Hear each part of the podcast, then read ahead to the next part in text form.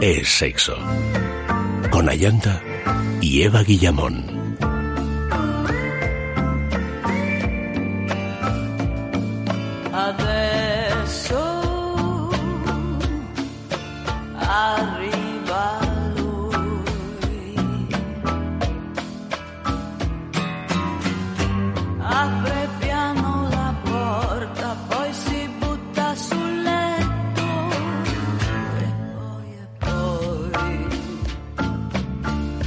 Buenas noches, queridos amigos. Bienvenidos a Es Sexo.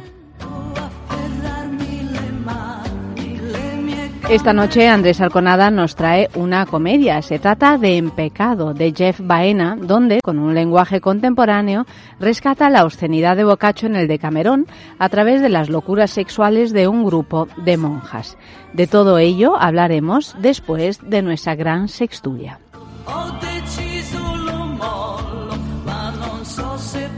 Buenas noches, Eva. Buenas noches, eh, Efe. ¿Cómo estás? Bien. ¿Bien? ¿Sí? Buenas noches, Auri. Buenas noches. Cada vez más asalvajada estás. Efe, cada día más moreno. Y tú cada vez más eh, eh, sirena. ¿Sirena o salvaje? es un- bueno, la sirena es un bicho salvaje. Yo la veo Muy más guapo, como Lady pero- Godiva. O Lady Godiva. sí, sí. Bueno, la de las chocolatinas. Mira, Mm, eh, mira. estás para comerte, que se dice. Ay, que- mira qué bien. Venga, empezar. Bien. Venga, empezamos otra vez, ¿a que sí? Desde que Eva le- te dijo que tenías que cortarte el pelo, No, es como está. que has renacido, Ha, ha rebrotado. ha rebrotado el Bueno, pelo. es que tienes ahora un pelo lustroso. Es que una sola palabra tuya bastó para sanarla, ¿eh? Sí. Oye, ojalá mira. valiera conmigo misma también, ¿no? Mis palabras me Tú estás sanaran. estupenda, Eva. Ay, Bueno, por lo menos mm, parecerlo mejor, parece. que, mejor que la semana pasada. Parece. Sí, eso Sí, en el fondo yo ya me he dado cuenta que aquí lo que único que hay que hacer es parecer. O sea, ya La luego, ¿cómo, posverdad, cómo la es posverdad. es otra Y te has dado cuenta ahora. Pues me cuesta, es que yo de las cosas importantes me doy cuenta tarde. Ya, bueno. Pues eh, vamos con las noticias que no sé si parecen verdaderas o falsas. Parecen falsas probablemente y a lo mejor son verdaderas o viceversa. Eh, tenemos nuestra no- noticia falsa, que por supuesto Eva recuerda cuál es. Sí. Yo no. Eh, Yo tampoco la tú, sé. Tú tampoco la sabes y F, F pues tampoco. Yo como si lo supiera. Os las vamos a ir como Desde leyendo. mi, desde mi adivinanza del último jueves me he venido arriba otra vez. Te has venido He arriba. ganado confianza, sí. ¿Lo adivinasteis Jorge y tú o solo tú? No, Jorge, Solo- no. solo- Ah, yo. Jorge no adivinó, esa es Yo. la cuestión. Ah, Auri y Sí. F. ¿Ves? Tampoco Es un poco, sí, eh, Jorge yo creo que ahí se- f- eh, sufrió de exceso de confianza, ¿no? Sí, es Le había venido veces, bien. claro. En cambio, Auri y yo que íbamos así que Jorge más venía de de tapados, de tapados. sí, Venía pues mira. crecidito. Jorge Jorge, venía de sí. crecerse porque le había Pues pasado sí. algo que era muy bueno. Ah, bueno. Entonces, claro, yo lo que ya venía con esta cosa Venía de bueno, Claro, todo es es todo, fondo, carambola. la realidad te pegas un golpecete para decirte No, sé que fue duro, pero no, luego estuve consolando ahí, pero, pero Jorge, no te preocupes, y eso a mí mismo me ha pasado, yo Bueno, y que además, si cuando alguien tan alto cae, tú fíjate el recorrido que más realiza. dura es la caída. Claro. Pero bueno, cuando vuelvas le dejamos ganar, ¿no? Hombre, yo, yo por descontado, me pienso hacer el lila. Bueno, tenemos noticia falsa, ya lo sabéis, entre todas las que vamos a leer en esta gran sexturia, a leer y a discutir. Eh, podéis participar e ir votando cuál es esa noticia falsa en nuestras redes, arroba es sexo radio, que es nuestro Twitter, o si no en el Facebook, en es sexo. Vamos allá con la primera noticia que dice así. Un príncipe indio abrirá un centro LGTB en su palacio. Manvendra Singh Goyal es príncipe del estado de Rajpipla y el primero abiertamente gay en la India. Salió del armario públicamente en 2006 cuando una periodista le convenció para que, para que contara su experiencia y cuánto había sufrido. En 2002 tuvo que confesarlo a su familia tras una depresión y crisis nerviosa que le hizo acabar hospitalizado. Tras el reportaje, fue acusado de deshonrar a la familia, como era previsible, y al linaje real, e imágenes suyas se quemaron en las calles. Sin embargo, leyes indias sobre la herencia hacían de este castigo familiar algo más simbólico que legal, y años más tarde fue perdonado y volvió a la familia con todos sus derechos. Ahora, para ayudar a personas que sufren por su condición sexual en un país como la India, está renovando su palacio de 4.000 metros cuadrados que tiene este palacio para ofrecer alojamiento, cursos de educación para evitar el VIH y todo tipo de cursos vocacionales para ayudar a los jóvenes gays a salir adelante. Bueno, esto debe ser absolutamente extraordinario, me imagino, en un país como la India, donde supongo que los temas de, mm, de- relacionados con la sexualidad simplemente no deben de existir. ¿no? Salvo con la transexualidad. Salvo Sí. con la transexualidad, Claro. pero eso es algo que sucede en diversos lugares de Asia, ¿no? Es un Sí, es una sí, estos tienen su día. Lo que pasa es que anomalía, sucede- sí. digo anomalía no porque la transexualidad sea una anomalía, no me entendáis mal, sino porque por cómo porque tratan otras corrientes hay, sexuales. eh, que son aparentemente entre comillas también, lo entrecomillo todo, más fáciles. Quiero decir que la transexualidad dentro de las de las posibilidades eh, de género es la que suele costar más, por lo menos en Occidente. Claro, lo que pasa es que ser un transexual en la India también es, o un transgénero, como se dice ahora, no, no es una cosa fácil. Lo que pasa es que, bueno, tienen su día y tienen, de hecho, una palabra que identifica ese género, que no es ni masculino ni femenino. ¿Cómo se llaman? Que no, No recuerdo, nombre- no recuerdo, sí, pero sí. tienen un nombre Sí, específico. tienen un nombre sí. específico. Eh, bueno, A ahora se si me ha ido. encuentro. En Tailandia, desde luego, lo usan eh, Sí, así. no sé si es la misma palabra que en Tailandia. Yo recuerdo... Pero- Katoei. Lo hay también. Katoei, Katoei, sí. puede ser. Katoei, Eh, Eso por lo me menos en Tailandia, ¿no? Eh, Pero en la India, sí, en la no India sé. no lo sé, claro, será, será Yo otro recuerdo nombre. una vez en, en Delhi, estaba visitando una empresa de reciente, eh, vamos, eh, recién inaugurada, ¿no? Y en la recepción, al bajar a comer con, con los directivos, vi a, a dos mujeres vestidas como, como de un modo tradicional, indio, ¿no? Con unos saris y un Perdón, se llama Ijra. hijra. Ijra, que son sí. los miembros del tercer sexo. Sí. Bueno, pues estas dos, estas dos mujeres era una joven y otra más mayor, como si fueran la madre y la hija. La joven tendría 20 o 20 y tantos años, la madre, no sé, 40. Eh, la joven era eh, espectacular. o sea, una- estas bellezas indias que te Sí, que son bellas. son muy bellas, ¿no? Muy bellas. Y, y- y me quedé así como y bueno y vestidas de, de esa guisa, ¿no? También bonita, pero pero menos normal. Además estábamos como en, en un parque empresarial, era un sitio bastante occidentalizado, ¿no? Dentro de lo que cabe en Delhi. Y al salir dije, ¿y estas mujeres? Dice, no, no son mujeres, son hijas y, y vienen a bendecir la empresa. O sea, siempre que se inaugura una empresa, en vez de como aquí antiguamente que llegaba el cura y echaba agua bendita, pues vienen una pareja de, de hijas y de algún modo como que dan la bendición a la empresa y reciben un, Qué curioso, pero una porque propina se las, o un pago se por las ellos. trata Bueno, pues de, eh, la alguna costumbre. forma Sí, es que sagrada. no recuerdo exactamente cuál es el, el mito que rodea a los hijras, pero tienen un día y ese día lo que se festeja realmente es que mm, tampoco sé qué dios, no sé si Shiva, Shakti, Mm. Brahma o alguno de los dioses indios, pero realmente fundacionales, es como que bajó al mundo siendo de un género pero travestido de otro y entonces eso supuso como un maná que cayó del Sí, cielo. les Entonces, encaja en su mito. Sí, Pero es imagínate como aquí algo mi- a- miraculoso, sí, ¿no? sí, bueno, es que de hecho Mm. en, en, la- en el hinduismo toda la, la fantasía que, gen- que, que está alrededor de esos dioses que son increíbles, ¿no? Que pueden ser medio hombre, medio mujer, o medio animal, Al mismo tiempo, o, sí, sí. o pueden tener Sí, siete sí. brazos y tres corazones, ¿no? son O sea pura que potencia. realmente mm, el tema de- del género es, es bastante indiferente en la...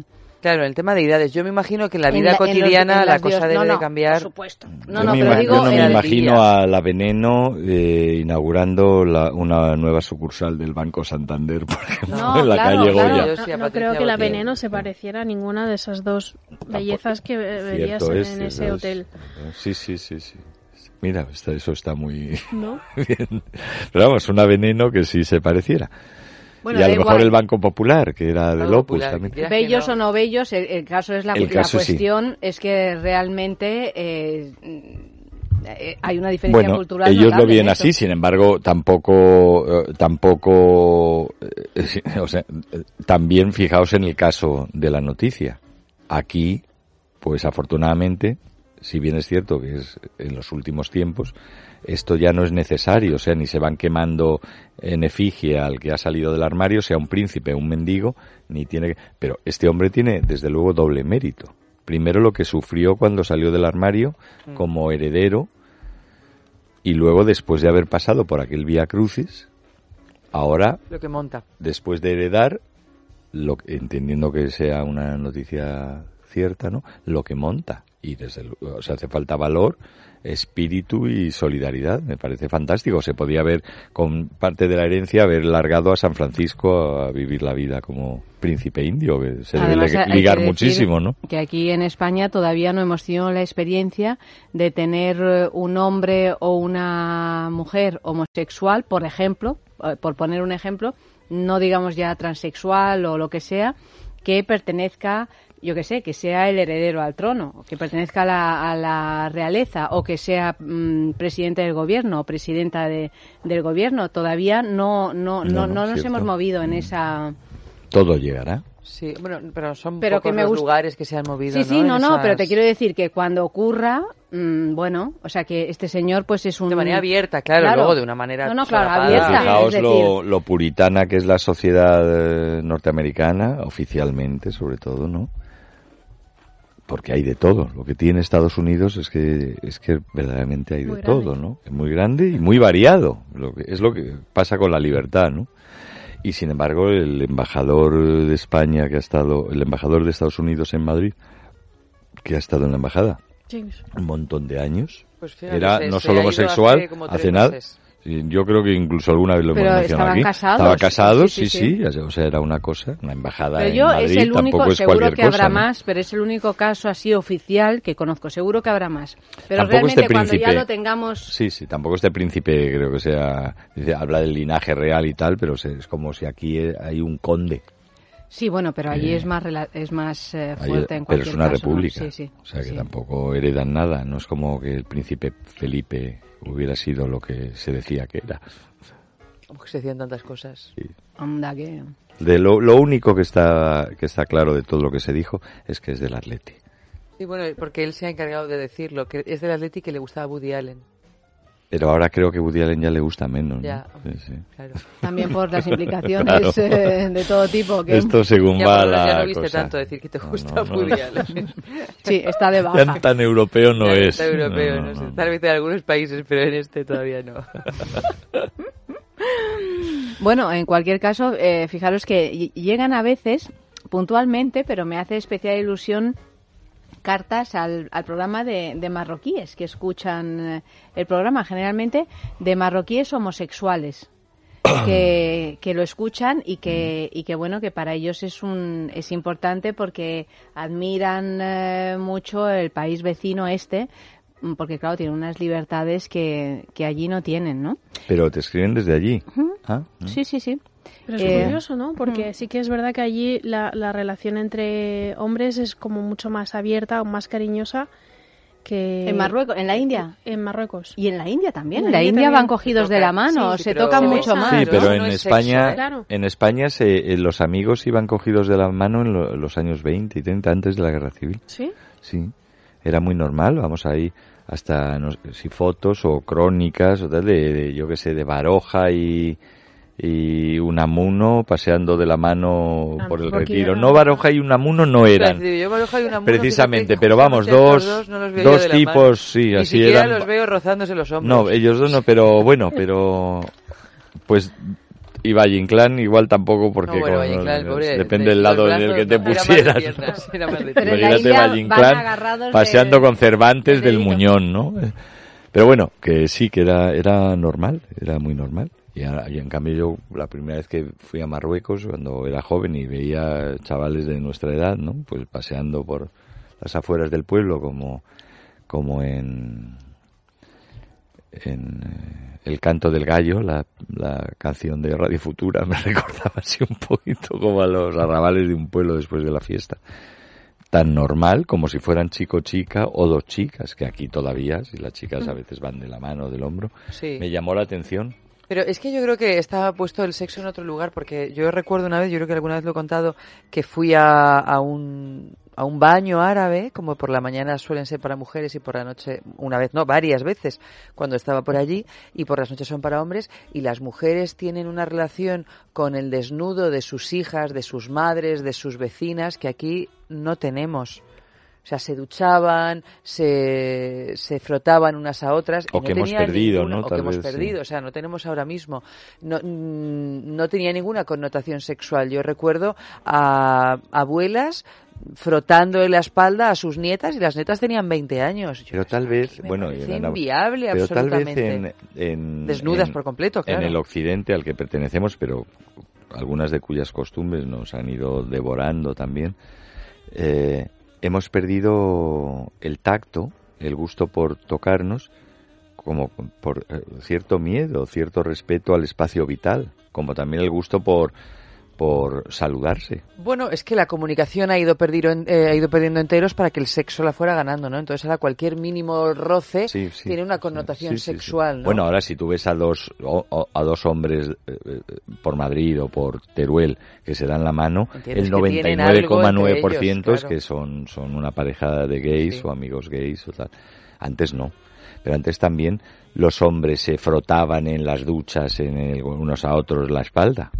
Y eso ahora todavía no sé, pero hace 20 años sí lo veías en Turquía, o sea, ibas a En un algún baño vestuario turco pasa que no es una sauna gay, En algún vestuario dice, Sí. ahora ¿y a qué un pasa? baño Pero yo turco lo dices de con picardía. a, un ba- dices. a unos baños de Estambul y veías yo allí o se te mujeres, pero ofrecía uno a sí pues igual Sí, lo hombres. mismo, claro. y seguramente aquí también pero ya ahora no ahora también Bueno, si pero antes fíjate que decimos ahora, más, y eh, somos muy tocones Y todavía somos los españoles en- es- es- o sea, Mm, pertenecemos al sur de Europa. Eh, si vamos subiendo, ya sabemos Bueno, que la bueno, cosa nada, no, no. se va enfriando hasta límites que a nosotros mismos nos resultan o imposibles. sea en un ascensor Pero no donde caben somos- cuatro en, en España Nos apiñamos y no nos eh, eh, un sueco te dice que subas tú solo hombre, claro, por que si no le vamos a ver si va Pero por eso te digo que, que pero que al mismo tiempo por- veo por lo que estamos diciendo que en realidad en comparación con eh, generaciones anteriores nosotros también estamos perdiendo ese contacto Hombre, nos vamos físico. asuecando. Nos vamos Es a lo que me refería. Esto resulta aterrador.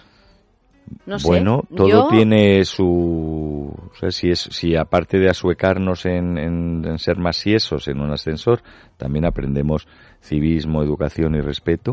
O sea que tampoco... Yo sería partidario de, de, de mantener lo bueno de cada casa, ¿no? O Claro, importar lo bueno de cada casa. O sea, no que- estar tan, tan, tan, tan pendientes de si estamos a un palmo o a dos del otro, y Mm. mejor a tres, ya tener miedo a tocar porque parece que es acoso, no, no al del que hablábamos la semana pasada, sino como intrusión más que acoso, ¿no? Y bueno, y es que el tacto es una forma de comunicación que es muy importante y además eh, aquí el único tacto es el del puñetazo en la cara o el de la patada en la cabeza, ¿no? El único que utilizamos, aparte del o el sexo, ¿no? sexual, O el sexual.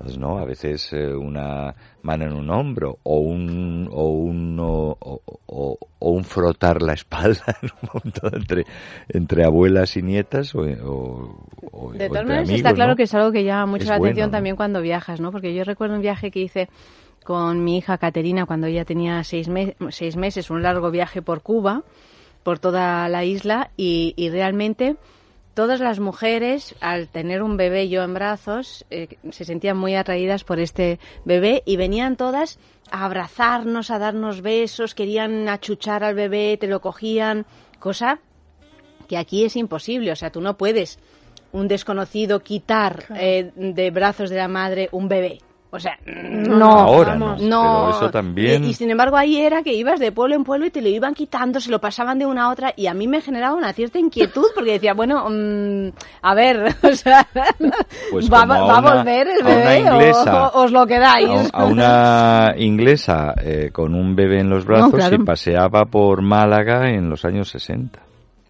Pero digo, Yo ¿cómo? eso lo Pero- recuerdo pero- de, de niño, que con los bebés sobre todo las mujeres, pues, y luego con los chavalines pequeñitos, así de dos o tres años, graciosos, todo el mundo pues les tocaba la cabeza. Bueno, y dándole besos Ahora en es la que boca. casi, y me recuerdo una vez que mi padre, volviendo de Estados Unidos, decía que, que, que y eran como los 90, o sea que aquí ya cambiaba un poco la co- cosa, pero no había cambiado del todo respecto a los niños, que allí eh, no se puede ni hablar de, con un niño, ni decirle algo, ni nada, por- ni, y menos, mucho menos hacerle un, un cariñito porque estaba mal visto.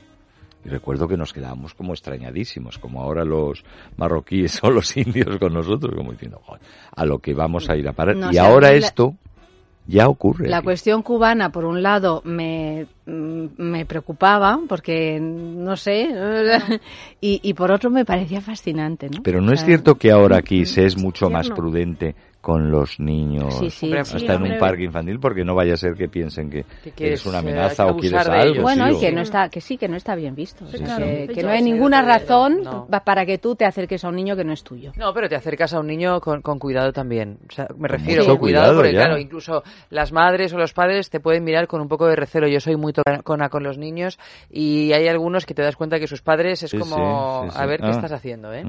Sí. Con cuidado, yo, o sea, por ejemplo, en Centroamérica, cuando tú te, cuando tú le haces alguna carantoña a un niño, la madre, que suele ser en ese caso la que lo lleva en el 95% de las ocasiones, te lo da para que lo abraces, Claro, claro. porque está la creencia de que si tú le, le dedicas un cariño al niño y la madre no te lo da, no lo vas a bendecir. Entonces ese niño va a verse privado de toda la suerte que tú le puedas trasladar, porque claro, cuando coges a un bebé Claro. es puro amor lo que le transmites. Es que tiene sentido. O sea, es que no, no, no hay nada malo que tú le quieras transmitir a esa criaturita, ¿no? Lo abrazas, te nutres y él, pues también me imagino que se nutrirá de esa energía que tú le traspasas. Entonces ahí siempre te lo acaban dejando que lo abraces. Y además lo hace un bebé más independiente, que puede ir en brazos de otros, los- o sea, las- todo... las No, no, está claro, claro. que nosotros hemos ensuciado, hemos enfangado est- todo esto en nuestras sociedades tan, tan asépticas Sí, porque además está la cosa de que le vas a pegar algo. por Claro. todo. En, en una sociedad en la que hay poquísimas enfermedades en es relación a el otros miedo, lugares, el ¿no? Miedo pa- ya pa- casi paranoico. sí, sí. No, no, casi que no, hemos- paranoico. paranoico del todo que hemos Totalmente desarrollado, paranoico, sí, claro, sí. a todo. A todo, claro, a lo posible, a lo no posible, a lo imagínate que, o sea, todo, el miedo está por todas partes. Bueno, y los gringos ya, como y los japoneses les das la mano, si es que te la ofrecen o te la aceptan, y, y disimuladamente o menos están, están sacando un gel de estos de... No, pero No, lo del gel es tal cual, ¿eh? En. Japón es tal Sí, sí, cual. no, y en Estados Unidos. O sea, yo en además. Estados Unidos no lo conozco, pero el gel en Japón, mm, yo la primera vez que lo vi fue ahí. El gel ese que está en los hospitales, que ahí tiene un sentido, pues lo llevan en el bolsillo. O sea, Bueno, lo que pasa es que la sobredosis de esto es como la no sobredosis de, cualquier tipo de ya. químicos, ¿no? Al final Mm. te acaba, acabas generando unos anticuerpos que no te valen. O dejándolos de... De nada. Claro, que no te valen de nada y cuando los necesitas, pues al final no los puedes tener, ¿no? Es un Porque ya se han debilitamiento ido debilitando, ¿no? Hay que tocarse. hay que Sí, tocarse. toque de queda. Hay que quererse. Toque de Yo, toque. Ya sabes, yo ya Queda de toque. Queda de, De toque, o toque toque de- de queda, da igual. queda de El caso toque es tocarse. Tú eres tocona, Ori. Yo soy muy tocona. Vamos a quedar bien. para tocarnos luego. Yo siempre. No, no, no a todo el mundo, eso también es verdad. Ni me Pues gusta sí. que todo el mundo me. Yo, me- yo a ti te acepto. eh, sí, pero, sí, sí. pero yo sí soy tocona. O sea, la gente que quiero que tengo cerca, sí que me gusta tocarla y, y sentirla un ratito. Yo sí. Pues señores, señoras, ser tocado por Auri Yo es me un quedaría dormida en tu regazo Ah, tan ¿verdad? ricamente, Ahora te ¿verdad? cojo y te Pero, achucho y te duermes. Vamos, ya ves. O sea, vente a mi casa por las noches y... Yo te- yo te Y, y- y se, se me pasa el insomnio, eres una Totalmente. melatonina andante, seguro. Sí, no, no, yo desde luego estoy totalmente a, a favor del, del tocamiento. De hecho, había hay muchos eh, estudios que dicen que, que gente mayor con, con problemas de depresión y demás mejoran muchísimo cuando, cuando van a, a un simple masajista que ni siquiera es eh, quiropráctico o osteópata, que no le va a solucionar un, un problema, sino que simplemente le está dando un, un masaje de, de- de relajamiento y que mejoran su estado de ánimo. Bueno, con lo cual, fíjate. ¿Cuándo van a mejorar Claro. si a lo mejor llevan 20 años sin que nadie, les, nadie toque, les toque, ni les dé un mimo. tocarles. A mí no me- digo ya ni mirarlos. Me resultó impresionante porque una vez le regalé a mi tía, que es una mujer que tiene ahora mismo 82 años, le regalé un masaje hace unos años, vino a verme y le, y le regalé un masaje y salió a lo mejor tenía 77, 76 años, y salió completamente transfigurada y me, y me dijo, no sabes cómo me ha gustado. Y digo, ah, pero te ha, o sea, como yo pensaba que era algo más técnico, ¿no? Y me dice, no, no, no, es que me he dado cuenta que llevaba como 25 años sin que nadie me tocara. Ya sería Claro. menos. Eh, claro. No, no. Pero es Desde el último, me desde la imagino- última pareja que tuvo, yo de pronto lo pensé y dije, ostras, Claro. Es que no será- es no verdad, es una que, cosa tan rara. es que no lo, no lo tenemos en cuenta Claro. en estas edades, ¿no? Sí, que a lo mejor mal que bien pues estamos empa- emparejados o tenemos la posibilidad de, de, de tener un encuentro, lo que sea, ¿no? Y sin embargo, en edades ya de personas más mayores, que por las circunstancias que sean están solas, realmente un masaje tiene, aparte de que te recoloque la espalda o lo que sea, pero tiene un, un, una intercambio de que terapéutica. Es que bueno, que de les toca? amor, Pues sea- los besos en la mejilla entre sus Ya. amigas Claro, o sus claro. hijos o sus nietos y que y vamos. Pero yo me Por sentí completamente imbécil peinas, porque nunca no, lo, porque no lo ¿Habías había pensado? Claro, no claro. lo había no, pensado. no, es cierto, es que- No, pero completamente. Yo cuando pensarlo. voy a ver a mi madre siempre eh, hay uno o dos días que le doy crema. Le doy crema por todo el cuerpo. Yo te doy crema, mamá, porque mi madre no tiene pareja y sé que no hay nadie que la toque a estos niveles. Y yo cada Es vez que la toco se- le, le intento Claro. que su Transmitirle, memoria, el- de la memoria de la piel, le- lo reciba. Es una forma de soledad. Claro. Tremenda, Pero Es que tremenda. no es tan fácil si tú no tienes pareja a determinadas no, no, edades no, que no, alguien te toque. ¿Quién bueno, te va a tocar? Incluso si. Bueno, y si la tienes sí. también, pero si no la pero quiero tienes, decir es incluso que a cualquier hay. edad, o sea, si no tienes. Claro. Sobre todo por lo que decimos, porque hoy día en nuestro país, en nuestros países, no hay no hay momento ni espacio ni razón para tocarse de ese modo si no es sexo. Si no es sexo, claro. Y si no hay sexo, entonces no hay toque. Mm. Sí, el sexo muchas veces, pues claro, tampoco... no hay esa, te esa- te, froto yo la espalda Bueno, o te doy fijaros un masajito. esas te- estadísticas que a mí me resultaron aterradoras, de las que hemos hablado, Eva seguramente se acuerda, eh, que en, en los orfanatos pues más difíciles, pues yo que sé, a lo mejor en los orfanatos chinos o, o, o así, donde tienen unas condiciones a lo mejor higiénicas que, que bueno, que más o menos están bien, mm, que bueno, que digamos que está todo más o menos controlado, pero eh, tienen a bebés a los que les dan el biberón así, sin coger a, a los bebés en sus brazos. Y una de las razones de, de fallecimientos de, de bebés no es que no coman, es que no tienen ese contacto físico. Claro. O sea, la ausencia de contacto físico en un bebé es, es el alimento principal. O sea, si no lo tienes, pues Bueno, puedes es que llegar a tener está- problemas. Es el alimento principal. Y en la necesidad, ¿no? el calor animalillo de, humano. ¿no? de la Bueno, piel con algún- piel, ¿no? Ha habido algún caso de niños prematuros que han nacido Sí, que los han- también hay estudios muy que los interesantes. han dado por muertos y la madre, a pesar de eso, Con la de terapia estar piel con piel, ¿no? Sí, empezaron sí. a implantar. Empezaron a y de implantarla. el Manera- bebé, pasadas unas horas, ese bebé volvió a respirar. Sí, sí. Con lo cual dices, Hasta a Mowgli le dio calor Claro. la loba, ¿no? La lobita, sí. Claro, Sí, claro. y de hecho yo recuerdo, la, no me acuerdo dónde lo escuché, si fue un conocido en alguna entrevista que hablaba, un enfermero que trabajaba con, con bebés recién nacidos, que era muy claro los bebés que habían tenido algún problema de abandono, que habían nacido y los iban a dar en adopción, porque cuando los cogías para hacerles pruebas no lloraban tanto como lloraban los que tienen un calor y un amor familiar, porque con tal de que los tocaras, aunque les fueras a poner una inyección, se dejaban. Ya, Fue una entrevista que hicimos aquí, sí, a Sí, es propósito que de... me sonaba de, de de algo esto. haberlo son, oído. son cu- cuestiones que es que son Sí, increíbles. rompen el son corazón. increíbles. No, que rompen el corazón porque dices, realmente... Pero y en otros lugares hay, hay sitios que piden voluntarios para abrazar a bebés y yo he estado buscando aquí en numerosos hospitales, bueno, numerosos no, en todos los hospitales de Madrid, porque me interesaba mucho apuntarme a este tipo de lugares, pero no se desarrollan ese tipo de terapias aquí en España. Dices, Fíjatelo, pero luego con la necesidad que hay de que esto está ocurra. todavía, pues los Pero no. payasos en los hospitales Sí, infantiles y pero en algunos cosas, la lugares, risa. en Francia, por ejemplo, en Sí. Estados Unidos, sí que hay, generalmente suelen ser voluntarios, Sí. porque claro, no hay personal que Mm. tenga tiempo disponible para ponerse a abrazar a los bebés, pero yo estoy convencida de que habría muchísimos Seguro, voluntarios seguro. que se apuntarían a ir, no sé, dos horas por semana a abrazar a una serie de bebés que no tienen a nadie que les dé ese calor piel con piel. Pero no, aquí todavía no se ha instaurado esa política. Pues hacemos un Pues cuando se llamamiento, ¿no? instaure- Por Dios, instaure, yo, yo que he vamos. hecho un llamamiento en todos los hospitales de Madrid.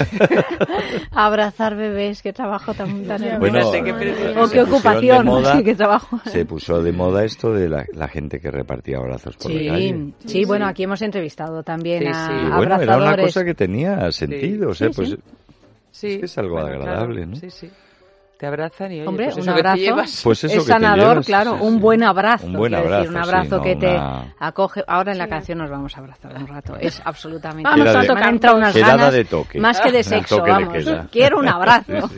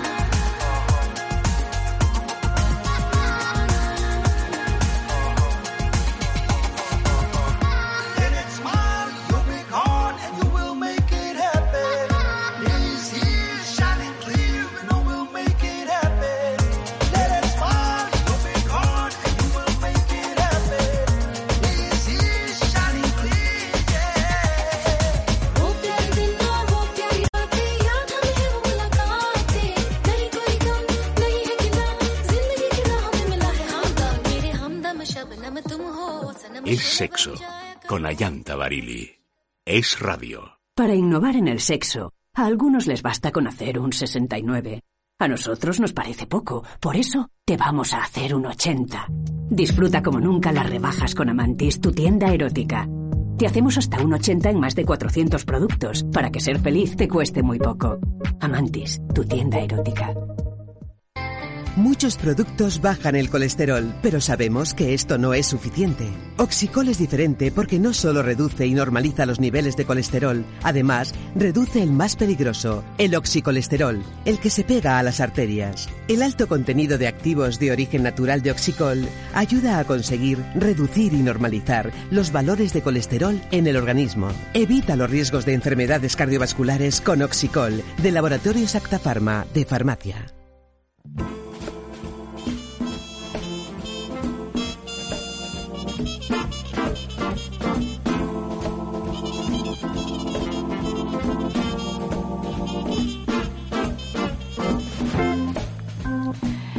Segunda noticia de la noche. Fiesta con strippers y un niño de 12 años. Testigos es un programa que se emite desde Los Ángeles, en Estados Unidos, en el que se presentó un vídeo donde aparece un niño de 12 años junto a dos strippers a las que manosea mientras ellas también lo abrazan e incluso ponen la cabeza del niño entre sus pechos. También puede verse a gente adulta viendo y grabando el show y al padre del menor animándolo a que disfrute de la experiencia. El presentador de Testigos afirma que se trata de un excéntrico millonario que ha celebrado así la fiesta de cumpleaños de su hijo, regalándole dos bailarinas de striptease. Pero se desconoce de dónde procede y quién es ese millonario. El vídeo ha generado bastante indignación en las redes sociales, no solamente por las imágenes del polémico regalo, sino también por el tratamiento demasiado banal que el presentador otorga al hecho de que un niño de 12 años se vea emparedado por dos strippers. Dios mío, ¿Y dónde emparedado por dos strippers. En Los Ángeles. En Los Ángeles. En Los Ah, Ángeles. bueno. Bueno, eh, sí, es el No programa es que se emite desde Los Ángeles. No, no, no, es en Los Ángeles, sí, sí.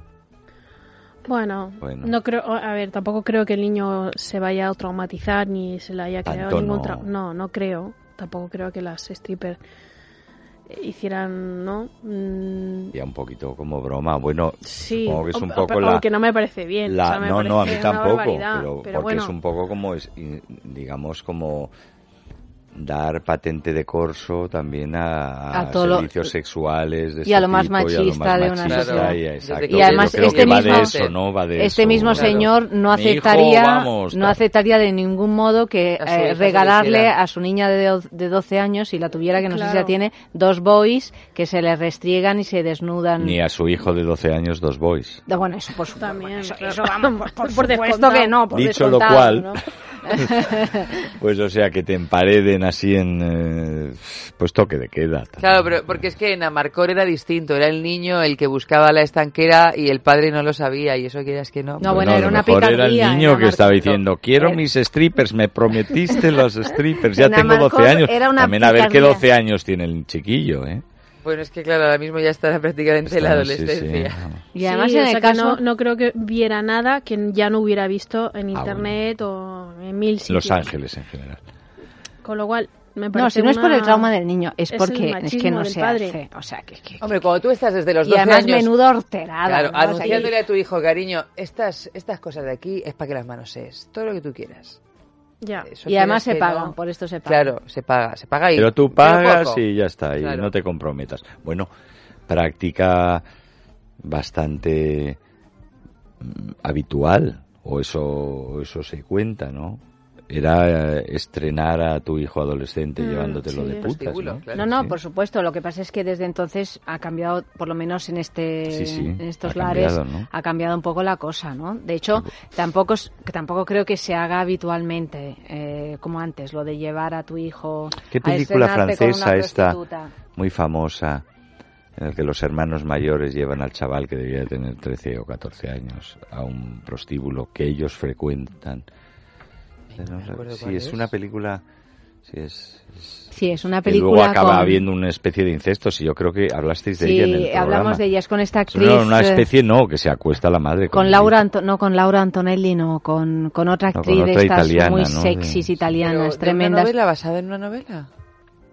No, no, No. es una película que, que en realidad aborda el tema del incesto, porque al Mm. final es la madre con el hijo la que tiene una especie Ah, de, bueno, de- con Isabel Huppert.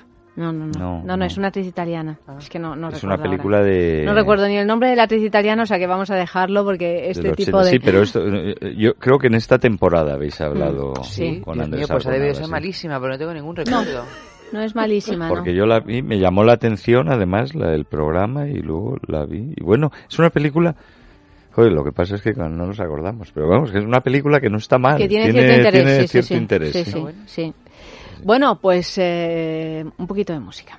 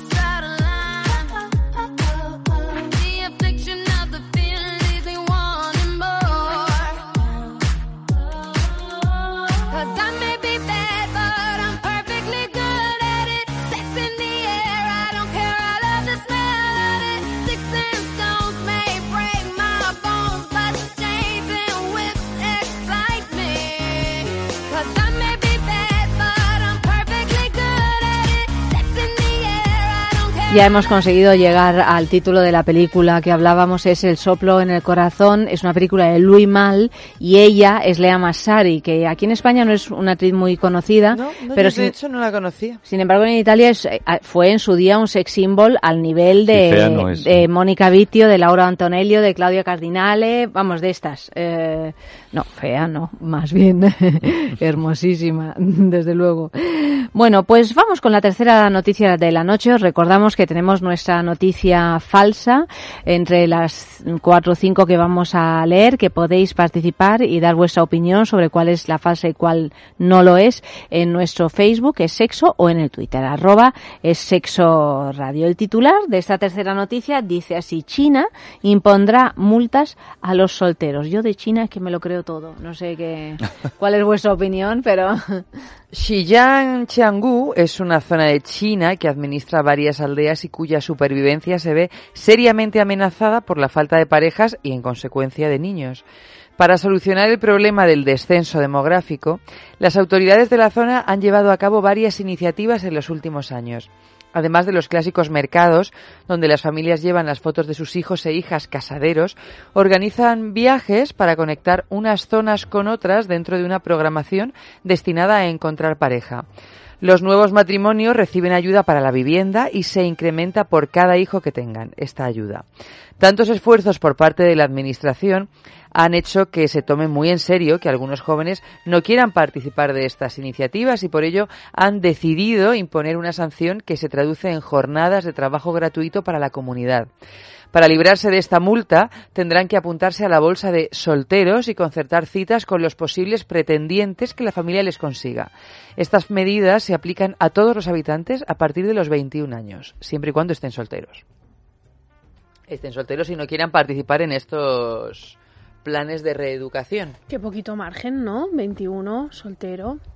Bueno, pero Bueno, ahí, pero claro, ahí la claro, gente 21, no sé yo- cuál será la 21, media yo de creo que aquí casamiento. no es como aquí, ¿eh? yo creo que ahí se casan antes. Y si no se Pues será extravían. como- Salvo que sean universitarios, que en ese caso yo creo que ya está todo permitido. Sí, la prórroga, como en la Claro. mili. Sí, sí, sí. Pero allí será como aquí antes, ¿no? Que la gente Sí, se que casaba dices, con si 18 tienes 21 años, ¿qué no, haces ahí? Claro. eh, ¿O eh, estudias o te eh, casas? es- si Sí, no sí. te casas, estás ahí malmetiendo por ahí. Como a los futbolistas, que se los intenta casar rapidito para que Los dejen de salir y los... sí, que sí, todos Les enseñan el catálogo de hijo. rubias y, y, y ya eligen. Sí, sí. ¿Eh? sí. Pero bueno, es que así... eh, ¿qué, qué mejor guardián Hombre. para el futbolista que ¿Qué- la qué? mujer. Sí, sí. No, no, es que, pero es que es así. O sea, lo, ha- lo hacen con ese propósito. Si no, un chaval de vein- 20, 22 años, millonetis, famosos, todo el día de farra. Rodeado de, o sea, un, un despendole. Lo casan. Bueno, más que la mujer, yo creo que la la familia. ¿no? La familia, porque todos tienen una media de cinco o seis hijos, ¿no? Porque bueno, Raúl, que tuvo cuatro Sí, cinco. sí, o este, seis, sí, sí. el- Messi el ya va niño- por el tercero, el cuarto. Messi por el también. tercero, el niño Pero este- Messi se casó con su novia de, de- toda la de vida. infancia. ¿Cómo se llama el niño del Atleti? ¿El Roberto Eh, Torres? eh, no, Fernando, Fernando Torres. Fernando Torres. Lolai, Lolai, Lolai, Fernando O sea, desde que dejaba el fútbol se me olvidó todo. Vaya también por el cuarto hijo. Sí, sí, otro Sergio santo. Ramos también. Sergio Ramos también. Sergio. O sea, todos te ponen. Y el de el que está casado con la Carbonero también Casillas. están No tienen dos. Tienen dos. Sí, pero van también rapidito, hagan o sea, falta, van Claro, claro, es que haga falta tener para que te Bueno, y estos precisamente son son nota- son héroes del fútbol, o sea, gente que ha triunfado, otros se extravían. Por Mucho no casarse. brasileño de estos que vienen Claro, y van. y no, no se casan. Y si se casan Exacto. les da igual. Además, encima, ¿no? A mí qué más me da. Mira Nadal, el tío. El un- yo creo que es el único soltero de su edad. Ni se casa, ni cambia de novia, ni Soltero, tiene pero hijos. no es soltero. No, so- o sea, que Bueno, no se ha casado ni Bueno, tiene no se ha hijos. casado, pero lleva Todos los demás, su- su o sea, chisca, Djokovic, ¿no? eh. Murray, Lleva- Babrinka, todos estos de su Pues Nadal, generación. que ¿eh? tendrá No, con su chisca. 29 años, 28, 29. Nadal hace 32 este 32, junio. pues llevará con Chisca Perello 29. Más o menos. Por lo menos. Lo que se dice toda la vida. Qué muchacho este, de verdad. Bueno, total, que aparte de Nadal y los futbolistas, ¿qué pasa con los chinos? Que se me hace raro que haya poca natalidad en China. Pero en Y- algunos y- lugares, bueno, hay... ¿Sí? Bueno, entre otras cosas tienen la política del hijo único. Pero yo no sé si la política del hijo único sigue vigente ahora mismo. La- la- han abierto mucho Han abierto bastante. las posibilidades porque han visto que les estaba generando un problema. Y la política de, de, uy, una niña, no, aquí no ha pasado nada. Bueno, ahora, claro, ahora como Sí, eso de sí, las te he niñas visto, ya lo no han me acuerdo. quitado, ¿no? Ya. Bueno, entre otras cosas porque se las estaban cargando Claro, todas, o sea, que es que las cosas como son, claro, es que se quedaban sin mujeres porque las tiraban por el barranco. Eh, O las daban en adopción. o las daban claro. No hay en adopción, razón por la cual no hay, chinas que bueno, hay es que no hay este adopción de país. niños. En China solo son niños. Son solo niñas, o sea, que eso te da la medida del asunto. Pues no sé, el caso, si no, si no te parece bien la norma, siempre te puedes ir del pueblo, ¿no? No te puedes ir del pueblo, fácil, ¿eh? ¿eh? No te puedes ¿No? ir del pueblo. O sea, tú para irte del pueblo tienes que pedir permiso al gobierno. Claro, pero, o sea, de alguna manera, yo me imagino que cuando tienes 1.500 millones de habitantes en un país como China, o sea, el hecho de ir manejando las migraciones, claro, de alguna manera se tendrá que controlar, porque imagínate que de los 1.500, 700 700 se quieren ir a vivir a Shanghái. Bueno, pues Que igual no prácticamente esto es lo que está pasando. prácticamente. pero- O sea, pero porque es claro, que No, lo que está pasando ciudades- es que se están viniendo aquí. Bueno, no, no, no, pero en No, no, China, es o sea, broma, es broma. las ciudades de las eso, es aparte de todos los chinos que hay fuera De- de China, sí. que Claro, siguen claro. siendo chinísimos. Sí. O sea, se habla de que si los judíos siguen siendo judíos o los portugueses, portu- no, no, o sea, los que siguen siendo chinos y solo chinos Sí, sí, son, son los chinos. Sí, sí. Fuera. Bueno, fíjate, en O sea, hablan su en chino, York, hablan, ven sus sus programas. bancos, sí, bueno, sus tiendas. No yo hablan no inglés sabía hasta, hasta hace, bueno, hasta hace unos años, pero vamos, me he tirado muchos años sin, sin conocer la historia de los chinos cubanos.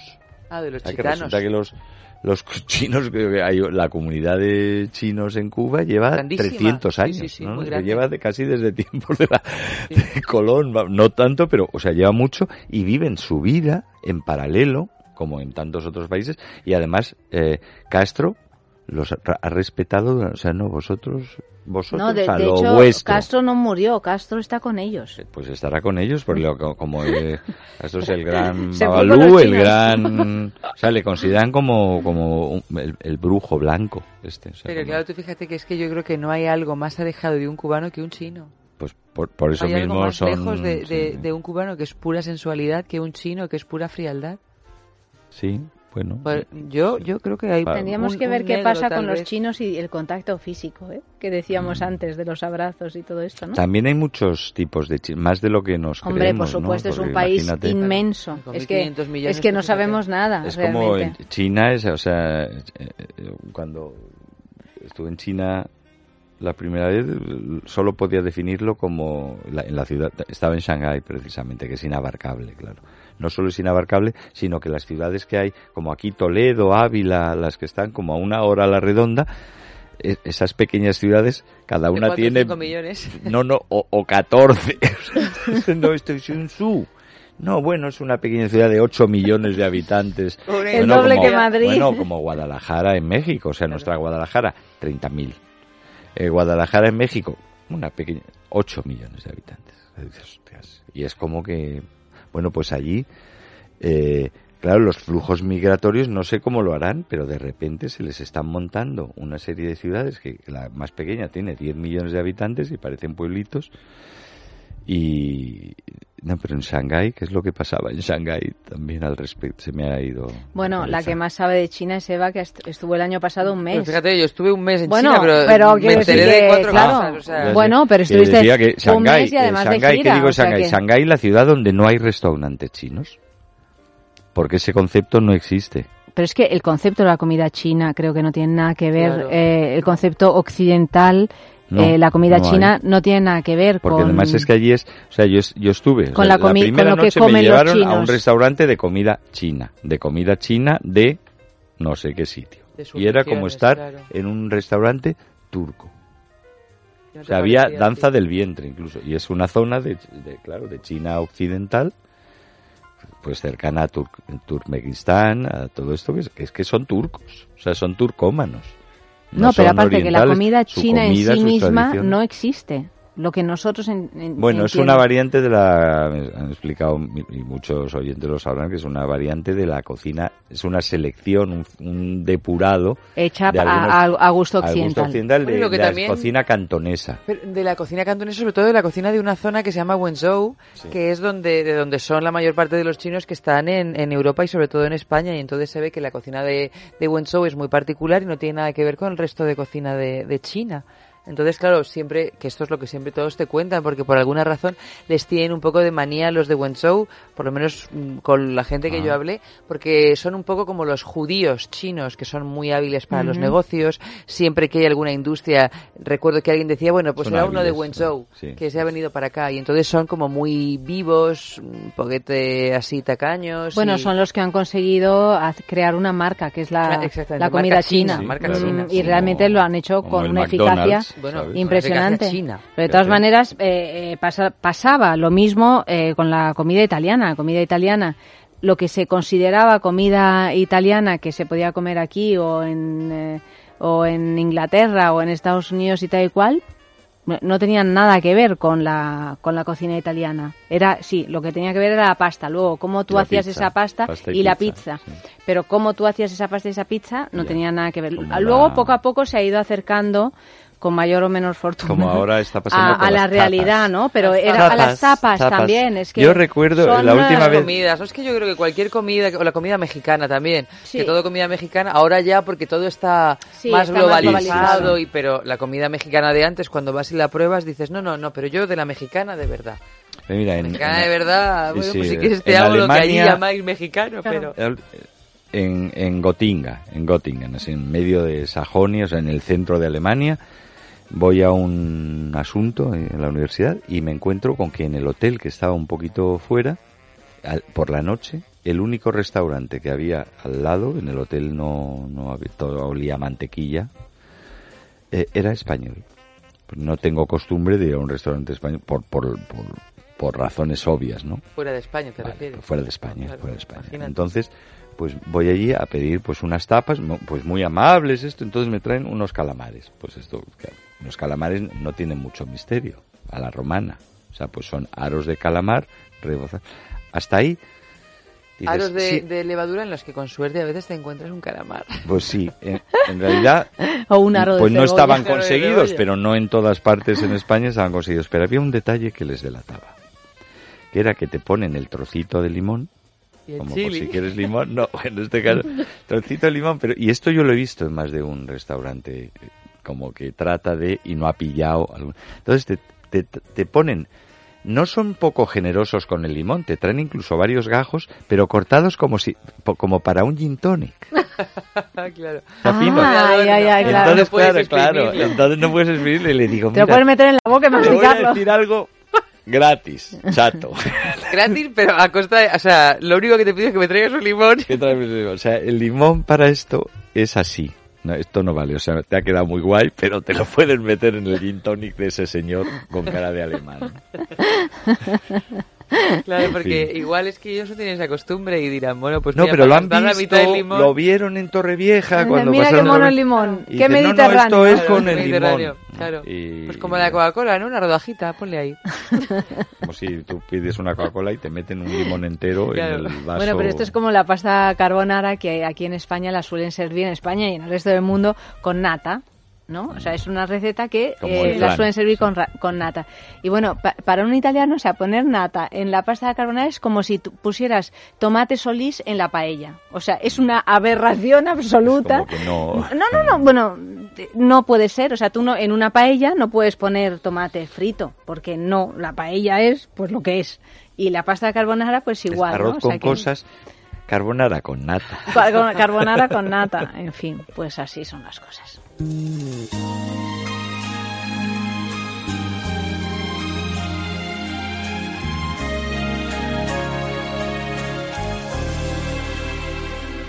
Somos novios, pues los dos sentimos mutuo amor profundo.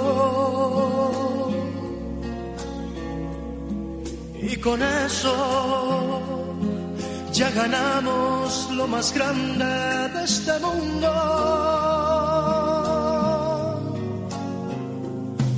Nos amamos, nos besamos como novios, nos deseamos y hasta a veces sin motivo y sin razón nos enojamos. Somos novios, mantenemos un cariño limpio y puro. Es sexo con Ayanta Barili. Es radio. El sabor sí que lo tengo claro, chocolate, pero lo que dudo es entre una o dos bolas. Me lo recomendó el médico, así que casi es más una cuestión de salud que de placer. Venga, me voy a llevar estas bolas chinas y el lubricante de choco. Descubre una vida sexual llena de primeras veces en amantis.net y en nuestras tiendas de Madrid y Barcelona. Amantis, tu tienda erótica. Prueba a tomar durante 10 días un vial de Ceanum y verás cómo mejora tu piel. Ceanum presenta la máxima concentración de colágeno hidrolizado tipo 1, elastina y vitamina C actuando desde dentro. Ceanum es más que un tratamiento cosmético. Consigue una piel firme, hidratada y sin arrugas en solo 10 días con Ceanum. Ceanum, ahora en nuevo formato. De Laboratorios Acta Pharma, de farmacia.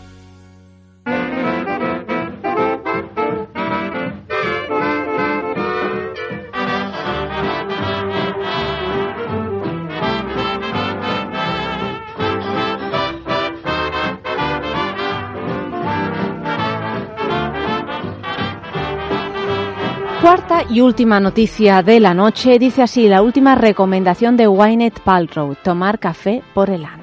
Ay, Wynet. Se llama Implant Rama y es un enema de café que cuesta 135 dólares. Según Goop, que es como se conoce a Gwyneth Paltrow en las redes, los efectos beneficiosos de esta técnica de limpieza del colon son aliviar la depresión, confusión, tensión nerviosa, síntomas de alergia y alivio del dolor severo. Eso sí, Goop admite que Implant Rama no se basa necesariamente en evidencias científicas de ninguna fuente y afirma que este método no es un sustituto del consejo médico profesional, diagnóstico o tratamiento y nunca se debe dejar de confiar en un consejo médico específico. Como suele pasar con las recomendaciones de Paltrow en su web, la comunidad científica se ha echado las manos a la cabeza y advierten que es totalmente desaconsejable, sobre todo en pacientes con cáncer, dado que es altamente probable que empeore seriamente el pronóstico del paciente. Varias investigaciones científicas han demostrado que su uso está relacionado con desequilibrios en los electrolitos, perforaciones rectales, septicemias e incluso con fallecimientos. Este es uno más de esos productos que contiene Goop, como huevos de jade a 66 dólares para insertar en la vagina y cultivar así la energía sexual, el spray de palo santo para desterrar espíritus malignos a 25 dólares e incluso un repelente para vampiros mentales a 28 dólares. El de vampiros mentales hay que comprárselo. Sí, ¿eh? ese yo lo Este que lo queremos, Pero o sea, ¿cómo que El vampiro que te jade absorbe la energía y te Eso deja Pero es. ¿qué- seca. ¿Cómo que Eso contiene Goop? Eh, Bueno, contiene, que, que contiene, está, pone que contiene Goop, yo doy por hecho que es que vende Goop. Que ¿Goop vende Goldberg- esas cosas? Sí, o en bajo- su página web. ¿Pero Whoopi Goldberg o Wynet? No, es que a Gwyneth Paltrow. Paltrow, a Gwyneth Paltrow la llaman Goop. Ah, en las no redes es, sociales. no es No, Whoopi no, no, es, es No. Gwyneth Pero Paltrow. que- que- eh, pero- Paltrow, Hay muchas noticias sobre, sobre ¿Pero estas cosas de Gwyneth a esta Paltrow. chica? No, pero desde hace mucho tiempo, Sí, ¿eh? no Sí, sabía sí, yo sí, estas sí. No, a lo prácticas mejor es suyas. falso.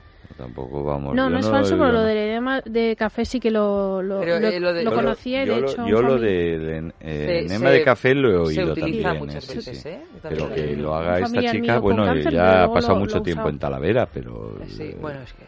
Bueno, pero hay que decir que yo Paltrow conozco la siempre cerámica, no sale los cuando siempre sale cuando hace cosas de estas que, que llaman así más la atención Mm. o que son absurdas.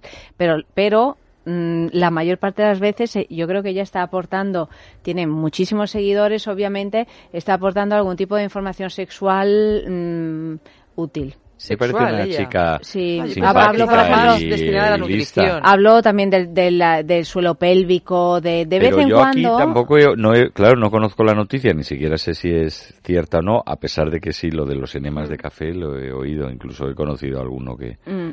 que lo, lo practica, eh, se los aplicaba y lo recomendaba, pero que ella, supongo que, bueno, ella y los que lo hablan de esto, no dirán que esto es el bálsamo de Firabras ni la panacea universal, o sea, a lo mejor es bueno en algunos casos, pero horrible en, al- en algunos otros si tienes un problema Bueno, de es lo colon. que hace ella, ¿no? Me imagino que habrá un Pero ella no de tendrá cáncer de colon ni nada Claro, así. pero si realmente dice, oye, yo no digo que dejéis de ir al médico, sino que a mí esto me va bien, pues adelante. Allá ella, claro. Tiene una página, es que su página web se llama Goop y es una Ah. página web donde se puedes comprar desde un collar hasta la piedra de jade para meterte en la vagina, unos vaqueros, Sí, sí, es, es un poco... razones para mm, hacer un detox en tu ducha. o Tiene sea un que- poco de todo, pero cada vez Lifestyle. que saca alguna cosa que tiene que ver con el sexo, lo publican. O sea, es... eh, hmm. En este caso no es que tenga que ver con el sexo. Bueno, con el ano, con el algo, no sé sí. cuántos, o sea, enseguida Culo en lo castellano. sacan.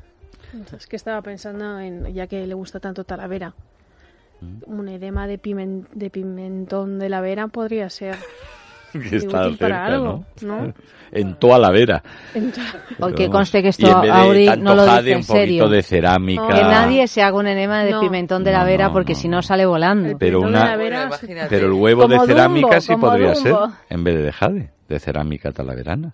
No, porque Es el huevo de jade no se, no se se parte. rompe, claro, es que se te rompe No, una- no, no, no, no. Se O te rompe Nada, la no he dicho nada, dejadlo chi- chicos, chicas, olvidaos de lo de, O- o- o- lo de. Talavera, va por otro lado. Bueno, estas son las cuatro noticias. Vamos a leer los ¿Ya? titulares, sí, ir Saludos pensando. a Joselito, que estará por Saludos allí a también. Joselito, arroba es sexo radio, el Facebook es sexo. Decidnos cuál es la noticia falsa de esta gran sextulia. Primera noticia. Primera noticia. Un príncipe indio abrirá un centro LGTB en su palacio. Segunda noticia. Fiesta con strippers y un niño de 12 años. Tercera noticia. China impondrá multas a los solteros. Y finalmente la cuarta. La última recomendación de Gwyneth Paltrow. Tomar café por el ano. Bueno, a ver, Está difícil, ¿eh? está Paltrow complicado. que estaba viendo sus, sus seguidores y tiene en Instagram tre- casi 4 millones de seguidores y en Twitter 3 millones.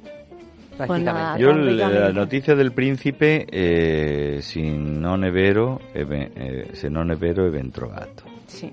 Y es deseable que exista. Y si no, pues que lo fabriquen al príncipe este tan audaz. O sea, que la das por verdadera. La quiero dar por verdadera. La del niño de 12 años, pues es como si bajo la escalera y te he dicho, acabo de bajar una escalera. Y me dices, ah, y luego te digo, que no, que te he engañado. Ah, vuelves a decir, o sea, que sabes, o sea, pues sí, Es es que perfectamente posible. ¿La tercera? No sé si ha ocurrido. Se- bueno, es que de hecho ha ocurrido. No sé si en el, en el, en el caso seguro. que, o sea, ha ocurrido y ocurre. Hay niños de, algún niño en el mundo de 12 años ha sido llevado por su padre para que lo empareden entre dos Ah, strippers. strip, sí, sí. sí. Y luego encima el padre lo habrá contado. Sí. Lo Con de, orgullo. Orgullo y lo de, claro, el titular, China va a multar, a lo mejor China no multa, a lo mejor en este pueblo se han- les ha dado por esto, porque en vez de exceso tienen déficit demográfico. Lo de Gwyneth parece probable, yo me inclino por la China. O sea, la falsa la China. la tercera Falsa la noticia China, sí. piensas que es la falsa. Es la que menos amarre, con la que menos amarre tengo, ¿no? Auri. ¿Estás de acuerdo con F? ¿No? Estoy de, acuerdo, ¿Dudas? estoy de acuerdo con Efe en que las cuatro pueden ser mm, verdad. Pero voy a decantarme por la uno. Es decir, la del príncipe. príncipe hindú. ¿Tú crees que no ha montado un centro LGTB en su palacio? No, yo creo que sí que ha podido eh, salir del armario, que la familia la haya podido perdonar, pero de ahí a hacer un centro LGTB. Y ahora es que, claro, yo soy... es que es entre Ojalá, Auri y tu ojalá. hermano es que me convencen siempre. Ojalá, ojalá Me fuera parecen cierto. más ojalá Te hacen dudar de ti mismo. Pues mira, yo, así por para que haya variedad, porque como no tengo ni idea, eh, voy a votar por la del niño. Por la del niño. A, a- a pesar de lo que ha dicho que lo que ha dicho Francis es cierto, Pero, no pero que bueno, yo lo que quiero concreto, pensar es que que esto ya no va a suceder más. O sea, que no ha sucedido. Ningún niño más en el mundo va a pasar hambre y mucho menos van a ser ver, van a verle emparedado los por pechos una a pareja una de, striptease- de strippers. O sea que, que, que nada, que nos lo vamos a contar ahora porque ya sabéis que lo contamos, se lo contamos a Andrés Arconado, o sea que tenéis que estar atentos Que se todos. moje, Andrés. Os lo vais pensando, vais Andrés votando en Twitter y en moja Un Facebook. poquito los deditos de los pies, pero no, no más. No ¿eh? mucho más. Andrés no es hombre de aguas. Es un tío precavido, Sí, claro, sí. y muy serio. Sí, En exactamente. Es un hombre de otra cosa, pero de aguas. F, querido, buenas noches. Buenas noches. Y buenas noches, Auri. Buenas noches. Y nosotras seguimos, ahora viene Oscar Ferrani con sus jugadas eh, carnales y después, pues tal y como os habíamos an- anunciado, Andrés Arconada que nos hablará de, mm, de esta película que se llama En Pecado, una recreación sobre el Decameron de Boccaccio. Please don't stop the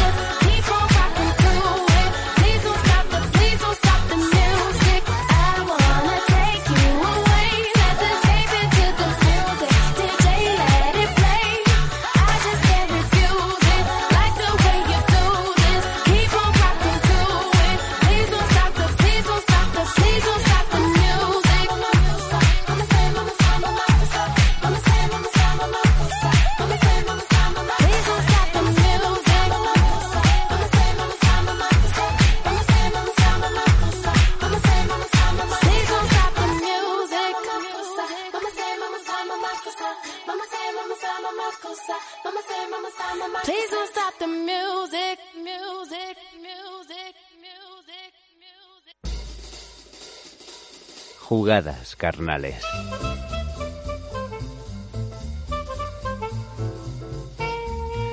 Bueno, vale, eh, termina la semana de sexo, pero todavía nos queda un ratito y desde luego todavía nos quedan muchas jugadas carnales para compartir, compartir con ustedes.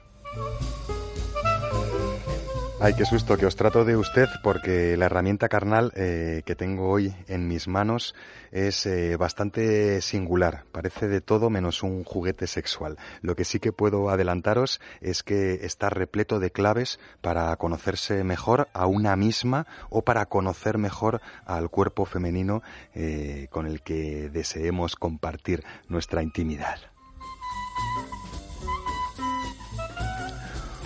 Una herramienta carnal especialmente diseñada para estimular la vulva y en particular el clítoris de una manera muy especial y muy inspiradora. Herramienta carnal. Se llama Open Clito y tiene forma de tridente. Venga, que voy a detenerme un poquito más. Eh, es una especie de cilindro, de cilindro de unos dos dedos de ancho, pero que no importa el cilindro, lo que importa es lo que viene a continuación, en el extremo final. Es una especie de tridente. Eh, toma la forma que podríais dibujar con vuestros dedos haciendo el saludo scout. No sé si sabéis cómo es, eso de juntar el dedo índice, anular y corazón y replegar el meñique y el pulgar. Esos tres dedos, si los abriéramos un poquito y los arqueáramos un poquito y los hiciéramos más chiquitines, pues nos recordarían la forma de este open clito. Es muy singular porque son completamente flexibles sus tres extremos, sus tres secciones, y la diferencia entre ellos es que los dos laterales tienen una especie de forma de espátula, como de cocina, y eh, la pieza central es una especie de, eh, podríamos decir, de fósforo gigante o de cerilla gigante, ¿no? Digo gigante porque más o menos pues son unos dos centímetros y medio de longitud operativa. Está realizado en suavísima silicona, una sola pieza, sin rebordes, es completamente recargable, tiene hasta cuatro horas de, autonomía y tiene múltiples formas y maneras de vibrar, además de un indicador luminoso de actividad. Son unos 15 centímetros más o menos lo que mide todo el juguete, como un bolivic de largo más o menos, pero la longitud operativa en sí, los segmentos, esa especie de tridente, pues únicamente miden de largo, se había dicho dos, eh, unos 4 centímetros el central, exactamente 4 centímetros, y un poquito más los laterales, 7,5 centímetros. Anatomía carnal. Bueno, eh, anatomía carnal directa afectada, por supuesto, la vulva de ellas, la vulva en toda su integridad, la vulva en todas sus combinaciones posibles y la vulva teniendo muy presente esos aliados imprescindibles del placer sexual de toda mujer que estimule o deje estimular sus genitales. Me refiero a los labios vaginales, los labios menores y los labios mayores. Jugada carnal. Bueno, la primera y fundamental, una vez convenientemente lubricado, este Open Clito con un lubricante a base de agua, ya sabéis, la silicona no admite otro tipo de lubricante, podemos utilizarlo cogiendo como si fuera un ratón de ordenador. Eh, podemos agarrarlo con la mano por la parte baja, dejando el tridente haciéndolo coincidir en su parte central con nuestro dedo índice, como si fuera el clic del ratón. Este dedo índice va a poder apretar el segmento central para que sobresalga entre las dos espatulillas o va a poder simplemente relajarlo y con movimientos laterales de frote dar menos importancia, menos estímulo directo al clítoris. Si os mostrara el juguete frente a vuestras naricillas y presionara el segmento central, vosotros veríais por el otro lado cómo sale una especie de lengüita entre, entre las dos especies de espátulas laterales. Imaginaros el sinfín de posibilidades, sobre todo con el movimiento más espectacular de este Open Clito, que es con ese movimiento como de limpia parabrisas, barriendo derecha, izquierda, izquierda, derecha los labios vaginales y estimulando con mayor o menor intensidad el clítoris al, paso de ese arrastrar de derecha a izquierda, presionando más o menos el segmento central para notar más o menos eh, el efecto de presión sobre el clítoris. No sé si me explico bien. Otra, eh, otra maniobra muy sugerente e interesante es apretar las tres piezas de esta especie de tridente para introducir mínimamente en la vagina antes de volver a abrirlo y en ese momento simplemente detenido el juguete, ir cambiando sus patrones de vibración, pulsando con mayor o menor fuerza el cuerpo central para notar que esa especie de dedito minúsculo entra más o menos por debajo del clítoris. Más. Más incluso en apagado. Su propia ergonomía y su extremada suavidad también pueden ofrecer eh, un amplísimo abanico de posibilidades sensitivas en los genitales femeninos, pues eh, maniobrando con él sin estar encendido, únicamente aprovechando esa ergonomía, esas espátulas para echar hacia un lado, presionando todo el paquete de labios vaginales y clítoris o echarlo hacia otro y jugar con distintos juegos de presión, valga la redundancia. Más. Y mucho más eh, en vuestra imaginación, angulando el juguete de maneras distintas, utilizando el tridente para acariciar esa zona de la vulva u otras, por qué no decirlo también, pero eh, de forma como si fuera un lapicero, me refiero, ya no poniéndolo en paralelo a la vulva y moviéndolo como si fuera un limpiaparabrisas o en movimiento derecha-izquierda, sino utilizando las puntitas del tridente para estimular únicamente con el final del juguete en tres puntos muy localizados de la vulva, haciendo distintas combinaciones, distintos movimientos, distintas coreografías de movimiento. Más. Y más en vuestra imaginación o en vuestra retina. Si buscáis en la página web de Amantis, en www.amantis.net, la fotografía de este Open Clito, que no sé si he sido capaz de describiros eh, en justicia, ¿no? Debido, ya os digo, a lo singular de su forma. En cualquiera de los casos es en Amantis donde encontraréis esta herramienta carnal y es Amantis la encargada de patrocinar ese concurso semanal que en Es Sexo nos gusta compartir con vosotros para daros la oportunidad de recibir en vuestra casa un completísimo lote de herramientas carnales a cambio de un sí o de un no. Busca el concurso Amantis de la semana en nuestros perfiles de redes sociales. Es Sexo Radio en Twitter o es Sexo en Facebook. Busca el concurso de la semana y contesta con un sí o con un no, en este caso, en esta semana, a una pregunta muy fácil de responder. ¿Es seguro para nuestros preservativos lubricarlos con vaselina? Tenéis hasta el domingo para contestar. No dejéis aprovechar eh, la ocasión de, de, bueno, de recibir, pues ya os digo, esta semana es un asistente masturbador masculino de bolsillo, un vibrador de silicona muy singular y un lubricante a base de agua. Creo que es eh, motivo más que suficiente para poner un sí o un no junto a la pregunta de la semana en el concurso Amantis de Es Sexo. Pensamiento carnal.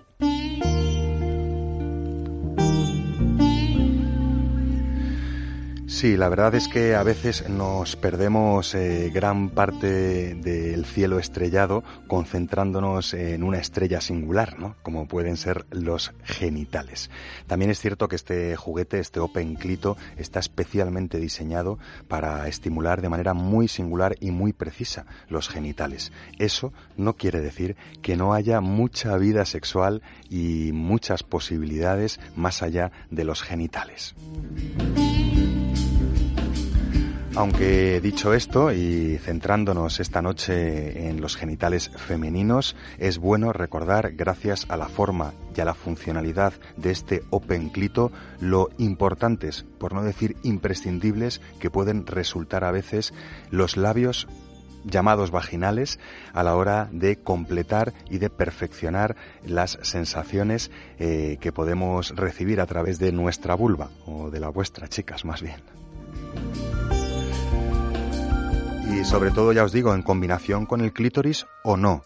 Pueden ser también los labios vaginales susceptibles de funcionar como plataforma orgásmica, puesto que ya sabéis que en esto de los cuerpos humanos todo está interconectado. Y nosotros vamos a seguir conectados a Es Sexo, pero ya la semana que viene, ¿vale? El lunes con Ayanta y Eva y el resto de la semana aquí, mano a mano, con Ayanto, con, con Ayanto, digo, con Amalio Varela a los mandos técnicos, perdón, y con Oscar Ferrani en estas cuerdas vocales, un poco gastadas.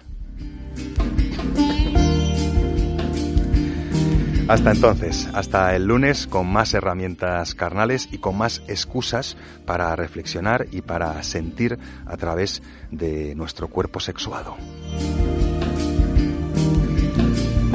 Hasta entonces no dejéis de jugar siempre que sea posible, que uno se divierte mucho y aprende una barbaridad. Hasta entonces, buenas noches y buen sexo.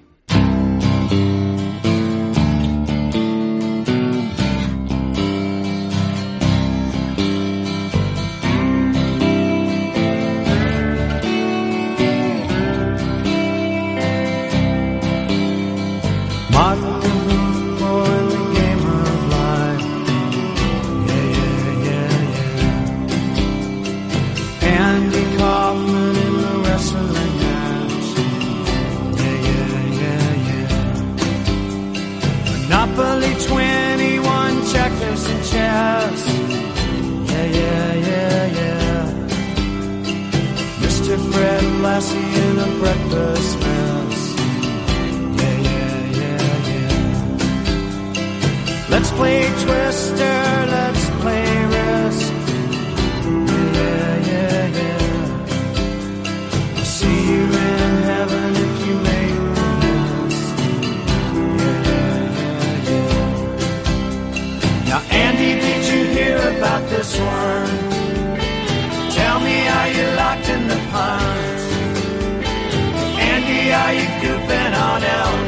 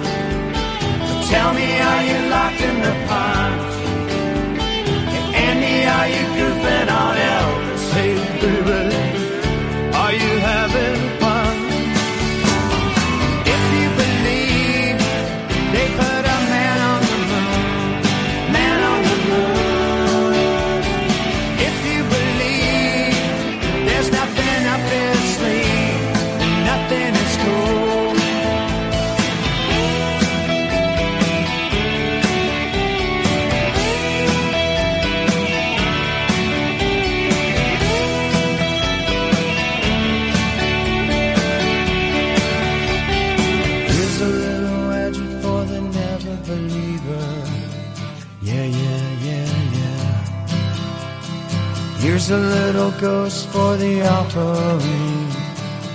Yeah, yeah, yeah, yeah. Here's a truck stop instead of St. Peter's. Yeah, yeah, yeah, yeah. Mister Andy Kaufman's gone wrestling. Yeah, yeah, yeah, yeah. Now, Andy, did you hear about this one?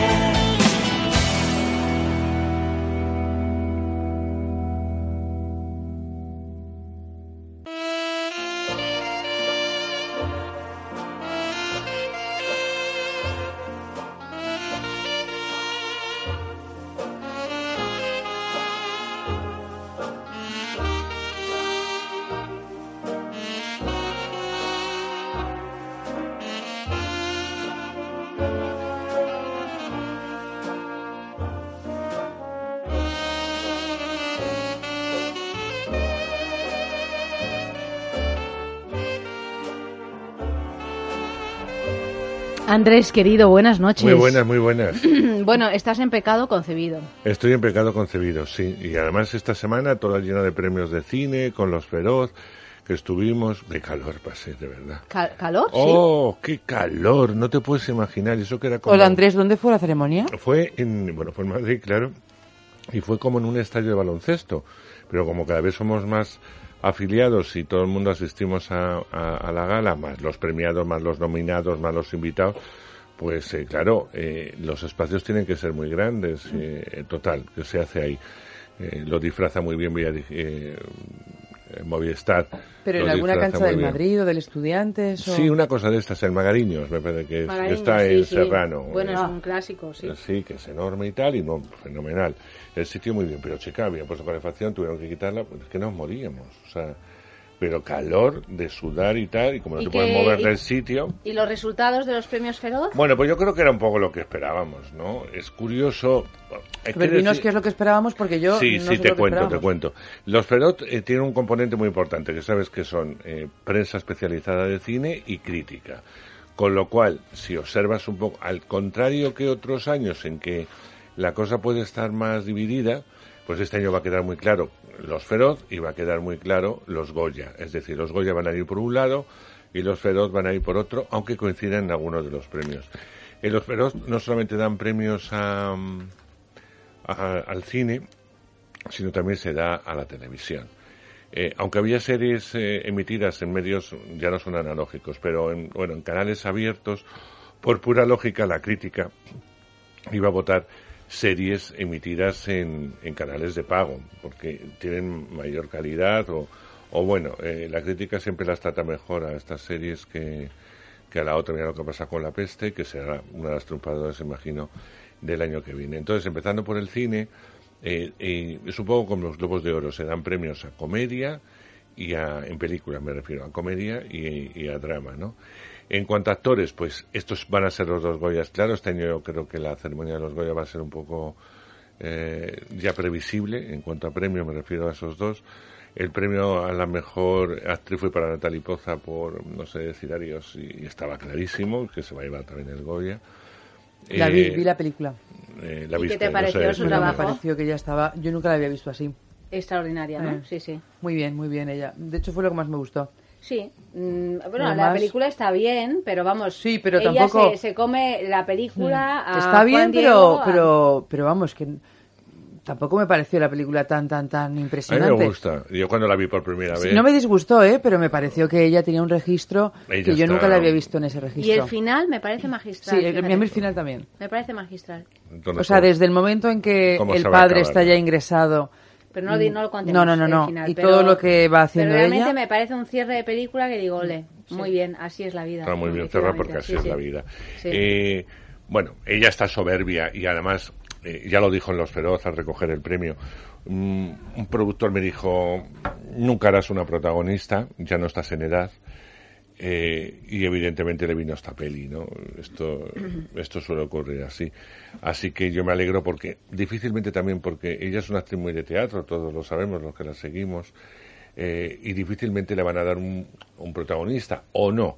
Pero tal y por el cine que estamos viendo en España, eh, más o menos a la edad de Natalie o, o tal, no es muy fácil Bueno, que te luego den. hay, mo- ¿no? Emma Suárez de pronto vuelve Sí, a... Pero yo, pronto. yo Pero Emma pensaba tiene que- otro- tiene pero otro Emma y. Natalie yo no las veo tan distintas, ¿eh? No, pero son distintos, son distintos registros. Sí, pero te quiero eh, decir, esta es una, cue- pero es una físicos. cuestión de edad. Aquí estamos hablando Es y una además esto cuestión de es, edad. un- es una cosa, es un... Sí, vamos, claro. que se comenta siempre, es decir, que Bueno, de hecho lo comentó también Leticia Bueno, Dolera, ¿no? y en, En la- Estados en el discurso de los feroz. bueno, pues esto pasa, ya pasa. Eh, hay Sí. actrices que desaparecen de las pantallas. Mm, mm, A partir de los 38 De- 40 de- años, así. Desgraciadamente es así. Bueno, pues el caso es que mm, fue el Goya la mejor actriz y va, digo, perdón, el Feroz y va a ser el Goya sí o sí. Además lleva ya una trayectoria en Málaga, los Forqué, esta y tal. Javier Gutiérrez es, también, es otro premio de los cantados, a pesar de las nominaciones Javier está extraordinario en el autor, es el autor.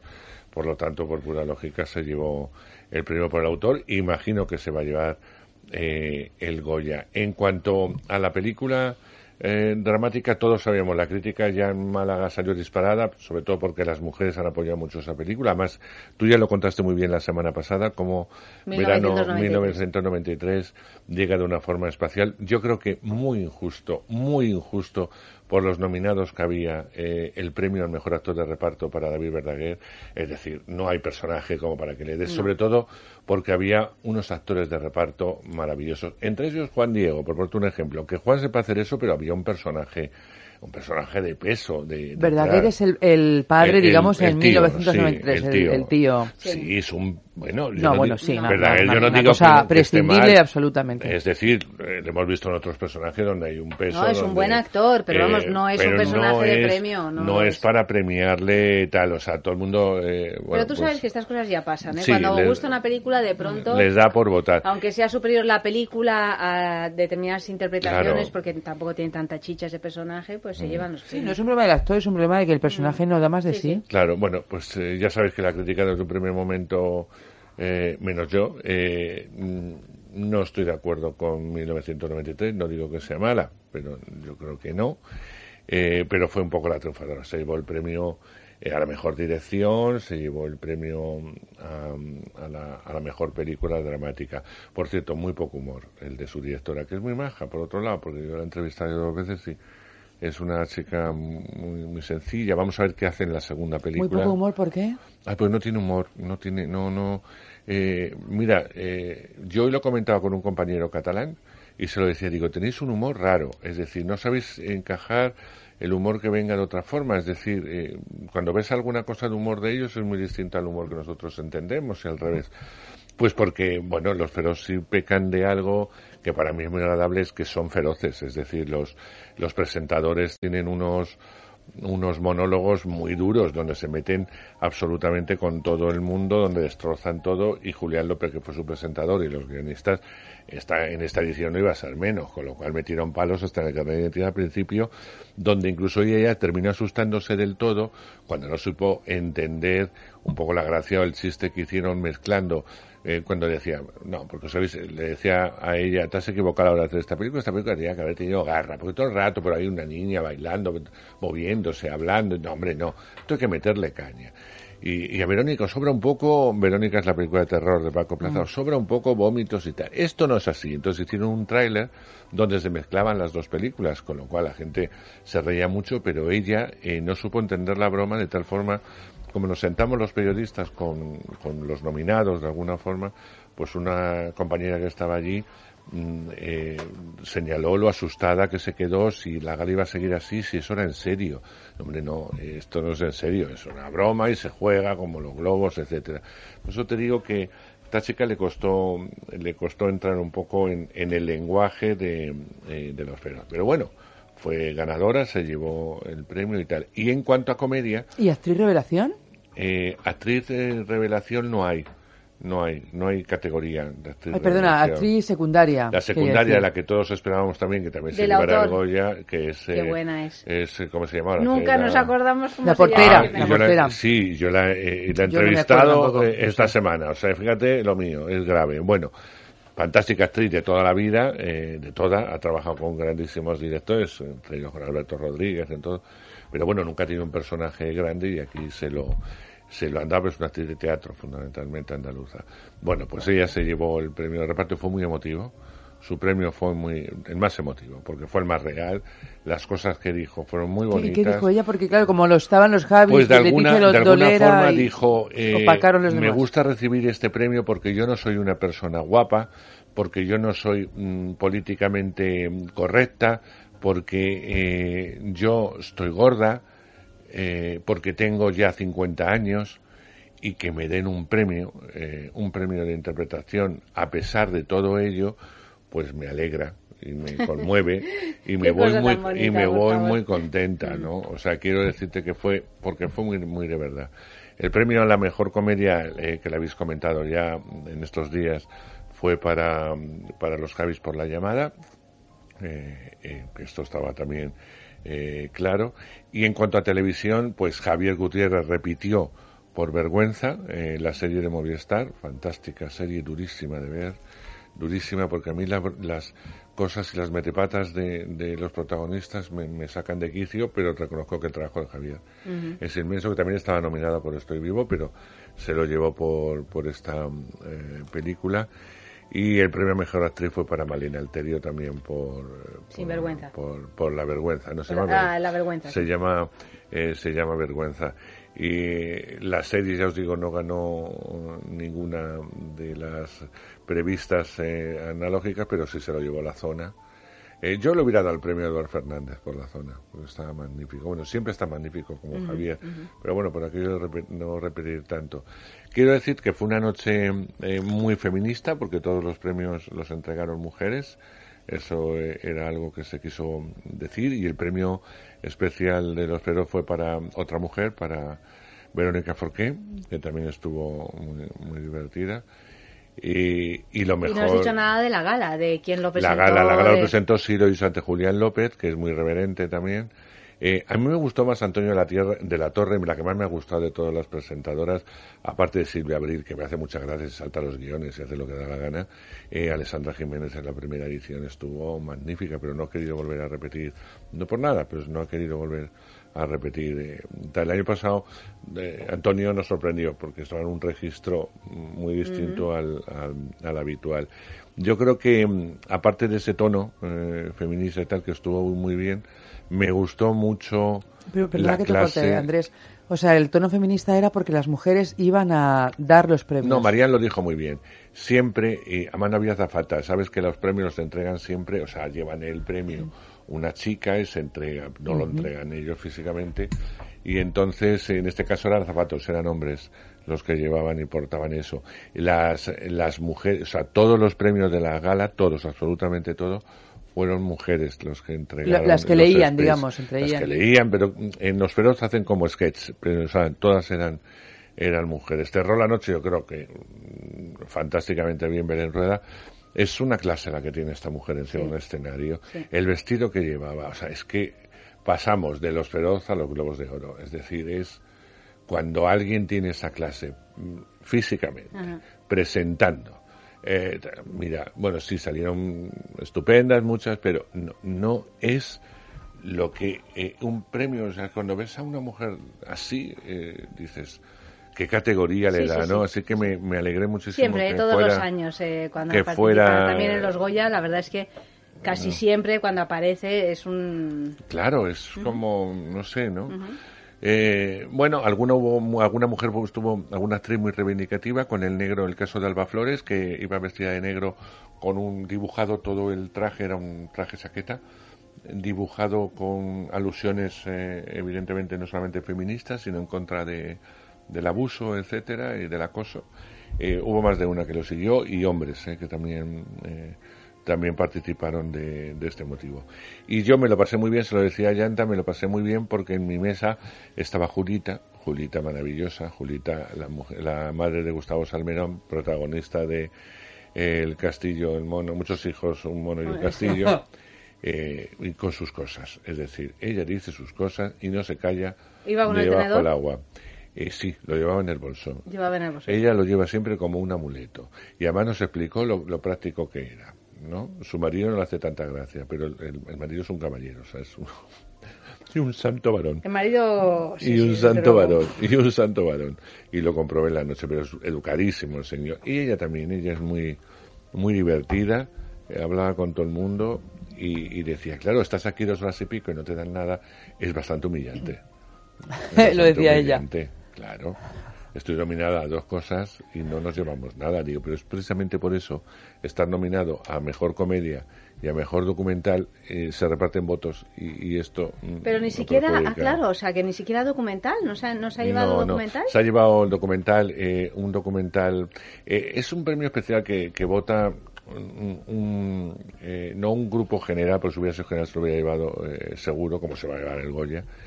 Eh, era eh, es un grupo especial dentro de, de- del comité de los Feroz que vota los documentales eh, que llegan, ¿no?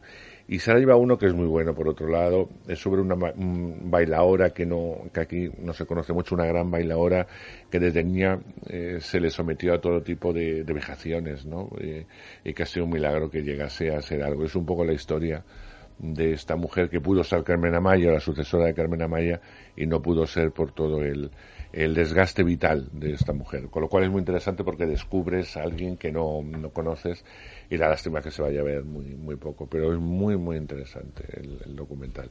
Yo me quedo con el de Julita, que además fue curioso porque cuando saltó la, cuando empiezan a decir los nominados son y tal, cuando dijeron el nombre de, de Gustavo Vamos con tal, todo absolutamente todo el patio donde estábamos, vamos, todo el recinto gritando el nombre de Julita. Eso es muy No, emocionante. bueno, es que- Eso es muy ¿Y emocionante. ella, ¿cómo, cómo lo vivió ella eso? Eh, ella decía que si no se iba al premio, que bueno, que muy bien, pero que mm, no es lo mismo. O sea, ella va a los premios. Ya la Pero avisamos. qué homenaje el del hijo, ¿no? Claro, a esa lo del madre, hijo. o sea, Lo es de que lo- me estaban los hermanos es un también regalo encantadores, ¿eh? los ¿no? hermanos Sí. con sus mujeres, estaba toda la mesa y servidor. Y, y fue muy... Pero ¿y a ti por qué te colocaron ahí? Siempre nos toda la colocan familia a- Salmerón y a, tú. los que formamos parte del comité eh, nos colocan con, con actores, con nominados. Y a mí me dijeron, ¿quieres estar con la llamada o con el mono? Y yo dije, me da igual, porque me llevo muy bien con los Javi, me llevo muy bien con Macarena, con todos. Eh, digo, me da igual. Dice, pues te coloco con el mono. Pues bueno, pues me colocaron con el mono y yo me lo pasé seguramente mejor que con la llamada, ¿sabes? Hombre, porque, tenía un punto más... eh, Claro, y podías hablar con ella porque ella es muy charlatana y entonces te está comentando, ¿no? Lo de los Goya dice que eso de no poder moverse durante... ¿Cuántas horas es eso? Digo, pues tres o cuatro. Tres o cuatro. Digo, sí, pero no te preocupes. Como te van a dar el premio, te van a hacer levantar. Ah, porque tú crees que vas los a Goya ir- sí que se lo lleva. Sí, Sí, el mejor documental. documental. Ah, sí, se lo está lleva fijo. documental. Y digo, vas a dar vueltas por toda la prensa, vas a hablar con todo, con lo cual te vas a perder toda la ceremonia. O sea que va, está dispuesta ella a salir a recoger el premio y no su Hombre, hijo, claro. sale Va a salir su hijo ella. también, pero Ah, sale su hijo y ella, claro. Y ella dará las gracias. No Evidentemente que ella es, no la protagonista. Mira qué pena, pues yo que me A la tendré que perder, decía- pero qué pena. A mí me decía, pero ¿a ti te ha gustado? Digo, y le decía el padre, el marido, sí, sí, sí. Además yo le he oído en la radio que salió con, con tu hijo y que le explicaba que no te enteras. Claro, pero es que yo no oigo todo. Dice, ya, dice, pero... claro. Entonces Y lo dice con razón, no oye todo, claro. Y tal. Y dice, claro, pero es que me ha sacado de cualquier forma. Tanto que me quiere mucho, pero una madre no se la saca como me ha sacado a mí. Me ha sacado gorda, inmensa, eh, con una bata. Yo mira qué guapa voy hoy. ¿A qué voy guapa? Digo, "Voy guapísima. Iba muy guapa. Pero y estaba también su hijo ahí. Sí, sí. Y- pero ¿y su hijo qué decía? Nada, Gustavo, ya, pues, es su madre y Claro, la conoce de sobra. cuentan al lado y ya está. Y los hijos tampoco.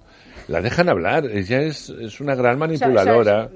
Solo hay que dejarla que, que, ese, que ese torrente Claro. eh, fluya, no, no lo puedes, es incontenible. Claro, dice, dice, claro, es como cuando todo el mundo le da por preguntarme por José Antonio. Eh, digo, hombre, que es un José poco Antonio Primo de Rivera. José Antonio Primo de Rivera, digo, Porque hombre. tiene el, el, el carnet número uno, su Claro, dice, porque yo estaba, de porque yo, yo estaba enamorada de él. Es que era un hombre muy guapo. Bueno, tantas, entonces, Eh, era muy era un guapo y muy tal. atractivo. sí. Ya lo de las- pues sí, porque luego se declara republicana. En fin, ella tiene su, su cabeza y sus historias. Desde muy joven, pues ha hecho lo que gana. Bueno, el caso es que fue una cena muy agradable eh, y estuvieron prácticamente todos, todos. Cada día hay más, eh, más populares, los fotocoles son parecidos a los Goya. Y hombre, lo único que no hay que estar tantas horas como en los Goya. Ujú. Pero los Goya es muy pesado. Una cosa es verlo desde casa y otra cosa es tra- trabajar. Y ya han salido los Oscar también esta semana. Sí, ya. están Dios nominadas. mío, yo no he visto, no he visto Me- prácticamente me ninguna película de las mucho nominadas. Que esta coproducción con Chile eh, Sí, una mujer fantástica. esté, esté, a mí me Nominada una mejor película de, de lengua de extranjera. sí. Acordaros que a mí me gustó La única mucho- que yo conozco. La única que he visto de todas las película. películas Y luego nominadas. se, han eh, se- van estrenando como pasa todos los años con cuentagotas. Ya hay bastantes. O sea, ya os dije que no os podéis perder eh, eh, la de los carteles, como lo llamo yo, tres anuncios en las afueras, Sí. donde Frances McDormand yo creo que va a ser la ganadora del, del Oscar. La de la favorita, pero dentro del cine fantástico no sé si la van a premiar, que es la película de Guillermo del Todo, llegará a mediados de, de febrero, con lo cual os dará tiempo a verla. La verla ver también va a llegar ahora en febrero, que es una comedia muy indie, pero que está muy bien. A mí lo de los papeles del Pentágono no me interesa nada y tampoco me interesa nada la de Churchill. Eh, es decir, que son las que han ido llegando como fuerte. Y palo, palito, a James Franco eh, no la han nominado para nada. Eh, Pero no la han nominado, ¿tú crees que tiene que ver Sí, algo sí, toda la polémica el de acoso, los eh, acosos exacto, y abusos? exacto. Esto, o sea, si hubiera salido nominada, eh, las redes hubieran ardido, hubiera sido un escarnio, con lo cual han preferido eh, que no esté ahí. Y no ha estado ahí porque no es normal que los Globos de Oro se llevase un premio, la película estuviese nominada como mejor película. Y que haya desaparecido y que ha desaparecido en todas las categorías. Es decir, quiero decirte que. También le han está salido ya tres o cuatro, ¿no? Y luego la venganza. Tres o cuatro abusos, me refiero, Claro, que, sí, y que la cuando venganza aparece... de, de hacia Kevin Spacey cuando por ese papel que sabéis que, que ya había rodado la película Sí, y la que le quitaron todo, la de y la- exacto y Christopher Plummer eh, ha grabado su parte que la grabó en ocho días es decir es un personaje secundario está claro y le hayan nominado a Christopher Plummer es decir que yo no tengo nada en contra de Christopher Plummer que me parece un actor fantástico no he visto la peli pero es un poco Sí, pero como, que hay como evidentemente escarnio, ¿no? un- Sí, se ve un una poco voluntad ideológica. una voluntad ideológica este año en el que imagino que tendrá como los globos un marcado un marcado acento mm, Bueno, eh, todos los años eligen un tema, ¿no? Porque el año pasado Sí. era el tema de los, Los negros, negros. si no me equivoco, Exacto, ¿no? sí. Sí, que fue este cuando año lo de La La. Land y, Claro. y Moonlight. Sí, o sea, con lo cual yo creo que este año irá, ir por ahí, irá por ahí la, la ceremonia. Así que eh, nos queda los Goya, que será dentro de una semana, no este fin de semana. El día que 3 viene. dijiste, ¿no? El día 3, hija, sí. Toda la tarde y noche ahí metido. Eh, y luego, pues ya el 4, el 4 de marzo. Este es un será- déjà vu. Todos los Ay, años. es que es todos los años, de eh, verdad. ¿eh? 20 años escuchando. Todos los años. Pero cada vez nos citan antes, digo, ya eh, les decía a los que organizan toda la parte de acreditaciones de prensa, digo, pero ¿por qué no ponéis ya el desayuno? Vamos desde el desayuno y ya estamos desde el desayuno, desde las 9 de la mañana, si queréis estamos todos allí. Pero O ¿por qué sea, cada vez os citan antes? Pues no lo sé, serán medidas de seguridad, yo qué sé, no lo entiendo, pero verá una ceremonia que empieza a las 10, que estemos citados, que tengamos que hora máxima a las 6 de la tarde, es que estás hasta las 10 Empieza a las 10 de la noche y nada. desde las 6 de la tarde estáis allí. Nosotros, por ejemplo, la radio no hacemos nada, de 6 a 10 Sí, estamos pero ahí. a las 8 empieza la... la Bueno, la alfombra, pero nosotros no informamos de alfombra, o sea, no, no, no hacemos nada de alfombra. No, la verdad, qué palizón, ¿eh? Y los O sea, fotógrafos, los fotógrafos y televisiones tienen que estar desde las 4 de la tarde. Montando decir, equipo y todo Sí, pero les dicen el sitio, tú no dices dónde, te dicen ahí, ahí, ahí. O sea, eso es tan fácil como situarse, porque Claro. los famositos no llegan hasta las 8, 8 y media, ¿eh? O sea, no creas que llegan pronto para hacer la gracia al periodista. Y luego terminamos de recoger a las 3 de la mañana, aproximadamente. 3, 3 y cuarto, 3 menos cuarto, dependiendo de lo, lo que se agradecen a su padre, a su madre y a su tía. Estos agradecimientos que no sirven para nada. Pues esto, eh, esos duran mucho. Cosa que los feroces hay que agradecer que no se enrollaron mucho, que estuvieron muy bien y que se centraron en esto y que su familia se daba por hecho. Es decir, supieron. Yo también, yo también cuando bien. yo entiendo que uno ¿Por tiene que qué no agradecer de- a su familia, pero chico, para una No. vez que estás ahí, ¿por qué no dices algo interesante? Por eso, ¿por qué A no se preparan los discursos? dicen algo interesante. ¿Por qué no se preparan los discursos? Por prepararte el discurso. No me vale la lágrima y qué nervioso estoy, qué nerviosa estoy. Porque hay actores y actrices que sí se preparan. Eh, lo que estamos viendo en los americanos, claro. Mm. Y se preparan el discurso. Y alguna vez en los Goya se lo han preparado y ha quedado muy bien. Acordaos el chaval de la película de Daniel Goodman. Sí. El discurso Pero es que, tenía tú le puedes agradecer a tu padre y a tu madre de una manera mucho más interesante Sí, que sí, sí. a mi tía encarnita, a mi hija que es el sol de mis Y días, a ponerme ese a tipo llorar de cosas. y sí. a- aburridísimo, aburridísimo. Eh, Sobre todo porque, bueno, en fin, pero que eso hace que se retrase. Eh, entonces, dependiendo de eso, pues eh, acabaremos a las tres y cuarto. Sueña uno con el cabezón. Además, como van pasando tantos cabezones... eh, ¿Y cuál es tu película favorita para los Goya? a mí el autor. y- O sea, yo ¿tú crees creo- que se lo va a llevar el yo autor? creo que es el autor. Sí, es una película más de academia que, de, que la de 1993. Aunque puede dar la sorpresa en día, ¿eh? O la librería. Mm, no esperáis. Puede ocurrir algo ahí. Bueno, un poquito de música y seguimos hablando la de la película que nos ocupa esta noche, En Pecado. Y yo te quiero con todo el cuerpo. Y yo te quiero por tu semilla. Y no te puedo sacar de la mente ni de mi nada. Nada no te puedo yo sacar. El como la arcilla, que como el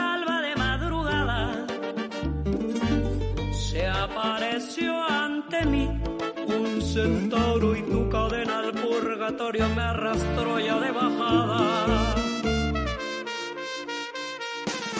Será pecado que no lo sé, como una bestia que no soy yo, pero es que quiero y no lo niego. Y me confieso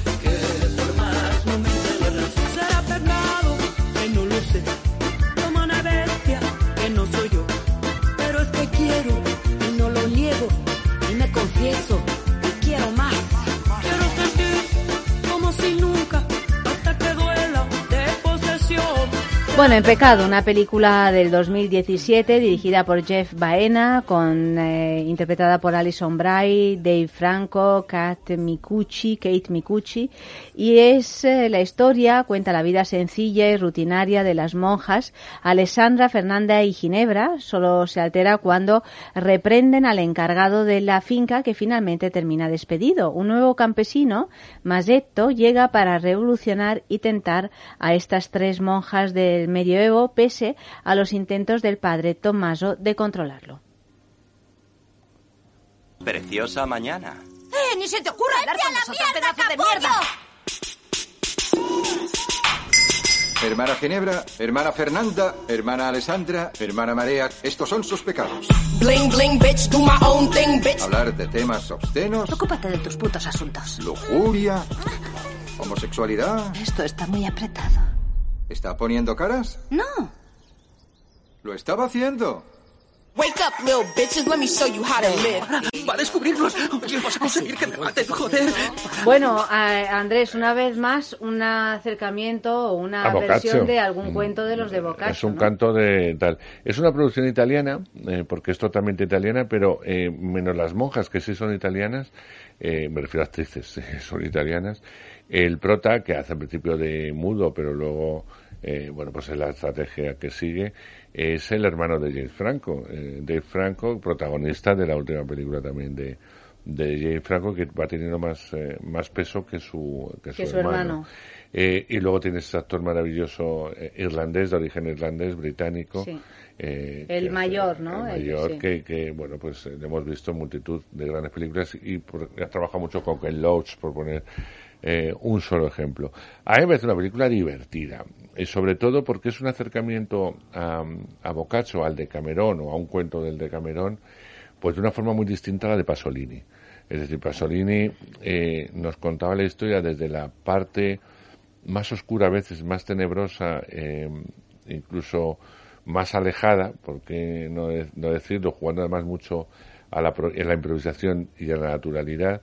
Y en este caso, eh, el director yo creo que lo que hace es una explosión de color, es decir, de, de, na- de naturale- de naturaleza, de un color que recuerda al famoso Technicolor, muy, muy brillante toda, toda la película, e intenta que sea muy divertida, que sea un pasaje erótico, porque es, evidentemente es un cuento eh, erótico, pero no centrándose en nada morboso, no es nada morbosa, es divertida incluso eh, cuando se llega, se llega al sexo o, al, al juego o al jugueteo de las tres eh, novicias.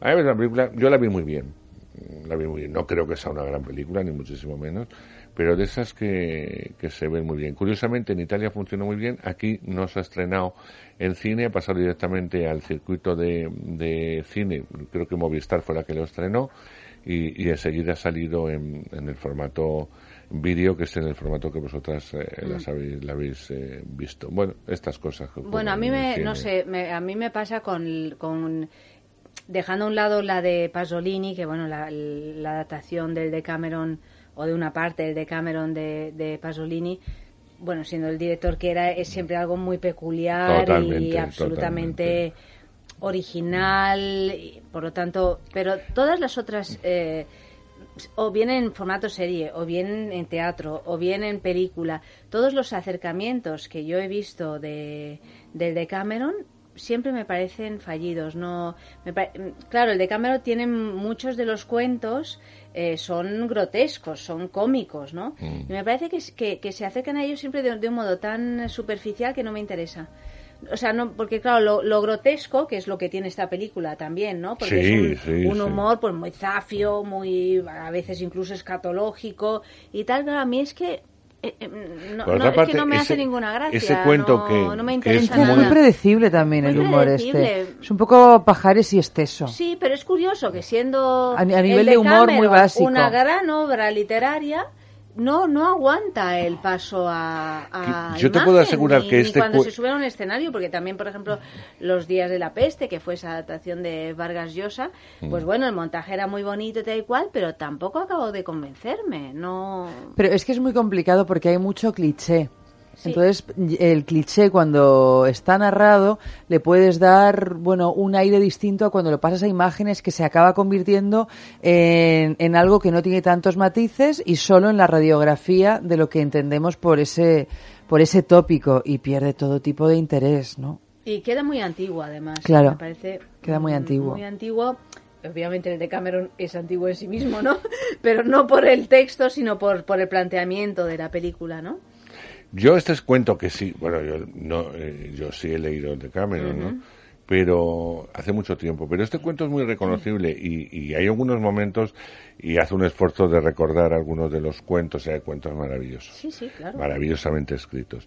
Pero hay otros que son zafios y que son groseros y que son escatológicos, sobre todo alguno de ellos. Sí, pero lo ¿no? zafio, lo grosero y lo escatológico leído Suena de otra te produce forma que una no impresión que no he visto. Entonces Eh, no me interesa, creo, creo, eso- he llegado a la conclusión que en de que sí, no me pero interesan que las este adaptaciones cuento- cinematográficas del Decameron. este, este cuento en concreto, este cuento en concreto está muy bien adaptado. Os lo digo No, de si no me cabe dudas, el Porque problema la- es que- otra cosa es que te Pero, gusta. claro, no, pero es que a lo mejor es fiel al cuento. Lo que pasa es que yo creo que hay determinadas cosas que en el momento en que las cambias de formato pierden un poco Sí, ese sí, halo de de, yo no sé si decir misterio o por lo menos un poco de diferencia con respecto a otras tantas cosas que no, que hoy por hoy están caducas ya, ¿no? Y Porque además es también, claro, siempre este se- humor sexualote. eh, y siempre se, se, llevan a, a la pantalla bueno pues o, siempre o, o a menudo claro una parte no es no vas a, poner todo el de Cameron tendría que, hacer una serie para eso no entonces claro el de Cameron está perfectamente el libro perfectamente estructurado porque pasa de un cuento que tiene un estilo a otro cuento que tiene otro entonces bueno se pasa del drama a lo grotesco a tal y bueno todo tiene un sentido. Si tú extraes uno de estos cuentecitos que en sí mismos pues eh, lo único interesante que tienen es la forma literaria, porque el cuento en sí, pues, y encima es grotesco y tal y cual, entonces, claro, me deja de interesar completamente, ¿no? Pero bueno, dicho esto, tenemos un sexo en la, en la calle. Es a propósito de las monjas, que no dejan de ser una fantasía sexual recurrente, no solo en el de Cameron, Eh, sino sí. que ha llegado hasta nuestros días. Hemos preguntado qué tendrán las monjas y los conventos, que siempre son objetos, objeto de fantasías sexuales.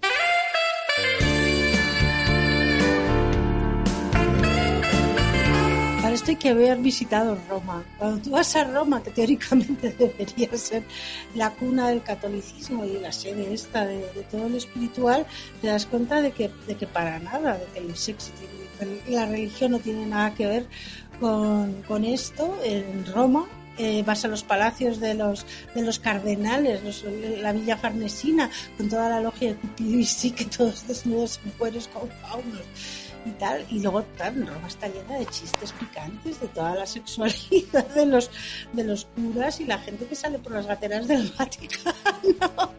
Entonces yo creo que la Iglesia Católica, en fin.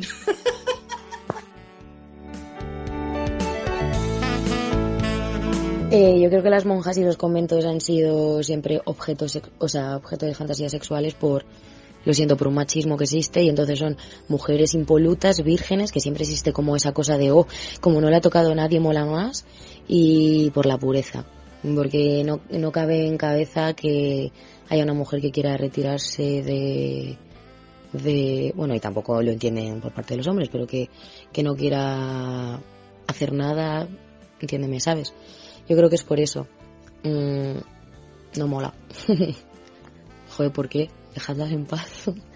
si una monja no quiere, no quiere. Pobrecita. Hombre, pues el tema de la castidad, evidentemente. Eh, esta prohibición de tener sexo, pues yo creo que da mucho morbo. Y, claro, el hecho de la tentación que puedan tener de tener ese sexo, ¿no? O, o de pensar que es virgen y entonces también ese morbo, ¿no? Creo que da mucho morbo el tema de la castidad. Nunca había oído eso de que las monjas y los conventos eran objeto de fantasía sexual, pero supongo que será porque como no mantienen relaciones sexuales, pues yo qué sé, pues les atraerá más, pero vamos que no lo sé.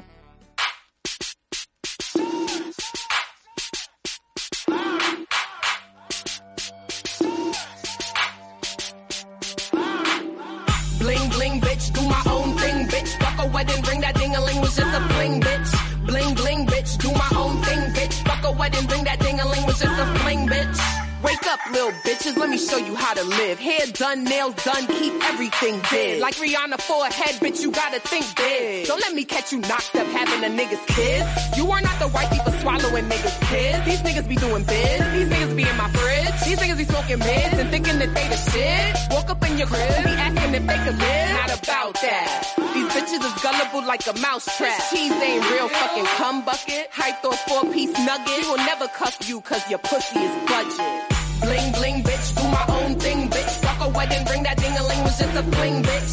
Bling bling bitch, do my own thing bitch. Fuck a wedding ring, that ding a ling was just a fling bitch. It's a full time job, fucking loving yourself. Niggas try to rob a bitch for her self wealth and her mental health. Know a few bum ass niggas who fuck bitches, cuck bitches, just to sleep in the bed. Tell a bitch that he loves her just so he could get fed. Damn, I over here, all that leeching is dead. Preaching to you little bitches, did you hear what I said? If I catch you niggas creeping, I'ma beat up your friend. Looking out for my mama and my day one bitches. Independent women, we accumulating riches. Blowing haters kisses, forever fly misses. We whipping in the kitchen, so respect my business. Bling bling, bitch, do my own thing, bitch. Fuck a wedding ring, that ding a ling was just a fling, bitch.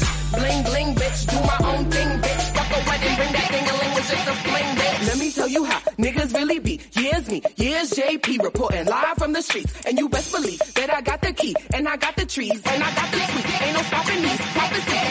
Am I a thought for loving Ciroc? Uh, Gucci or not, I'm a G cause I got all my hot girls with me, and we danced around and bounced those titties.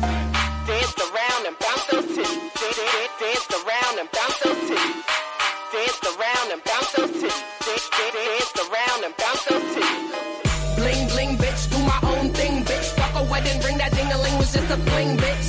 Bling bling, bitch, do my own thing, bitch. Fuck a wedding ring, that ding a ling was just a fling, bitch. Any minute, my name more. How many niggas is ready to go? Down on a bitch for the galaxy four. 99 reasons why niggas ain't shit. 103 ways to suck on a clip. Publicly niggas dropping mama's whip. 350 bitches pre-game in the Uber. Took my weave out cause my red hair is cuter. Ain't texting it back cause that nigga's a loser. Pops and uncles and cousins is smoother. Got a big mouth but your mindset is little. Got a big dick but the income is minimal. Shit is not funny, the mission is critical. Setting yourself up for this is ridicule. Talk to these hoes and I got them to switch on you. Talk to your mama, now she gonna shit on you.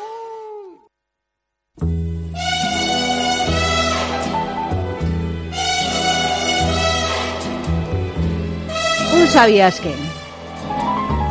A partir del Decamerón de Giovanni Boccaccio, Baena, su director, toma algunas ideas del original literario para construir una comedia en la que los personajes hablan de manera actual, creando una clara y perseguida extrañeza. También una cierta idea de naturalismo que tiene más que ver con el presente que con la reconstrucción del pasado. Ahí nace una idea inicial del tono cómico que atraviesa En Pecado, en tanto a que Baena, en sus mínimos elementos, persigue ser una película de situación a partir de momentos que van dando forma a una historia en la que importa el impacto de cada momento más allá de hacia dónde nos conduce la narración. Después de sorprender con su negro sentido del humor en Amor Zombie, su ópera prima, el cineasta Jeff Baena se embarca en un proyecto capaz de explotar mucho más esa cualidad y multiplicarla al cubo. La historia de tres monjas que hartas de su vida en el convento comienzan a revolucionarse de formas que van de lo sexual a lo violento. En pecado confirman la fiebre contemporánea por las monjas. Este año ya hemos visto la rompedora de Misandris y el musical español La llamada, y la combina con las artes de la brujería para acabar construyendo un relato de empoderamiento femenino a golpe de locura. En Pecado satiriza aún más las historias de Boccaccio para hablar de las relaciones entre la religión y los impulsos humanos, desde el sexo hasta la pasión por el vino sagrado. Habla de ese corsé social que oprime las emociones y coarta la libertad. Pero esta no es una película de grandes discursos políticos, sino un divertimento en el que las brujas fabrican pociones de amor con veladona y la mejor maniobra de distracción es una tortuga con una vela encendida en su caparazón. Hermosísimas señoras, decía Boccaccio, bastantes hombres y mujeres hay que son tan necios que creen demasiado confiadamente que cuando a una joven se le ponen en la cabeza las tocas blancas y sobre los hombros se le echa la coculla negra, que deja de ser mujer y ya no siente los femeninos apetitos como si se la hubiese convertido en piedra al hacerla monja. Improvisemos, dijo el director Jeff Baena. ¿Acaso es pecado reírse? No en un convento de la Toscana, no con unas monjas verduleras, no cuando Dave Franco se llama Masetto del Amporecchio y se hace pasar por sordomudo. Improvisemos, pues, y digamos lo que nos dé la gana fuera y dentro de contexto. Llenemos el convento de fax. Hagámoslo, literalmente, pero con gracia, no divina, sino terrenal.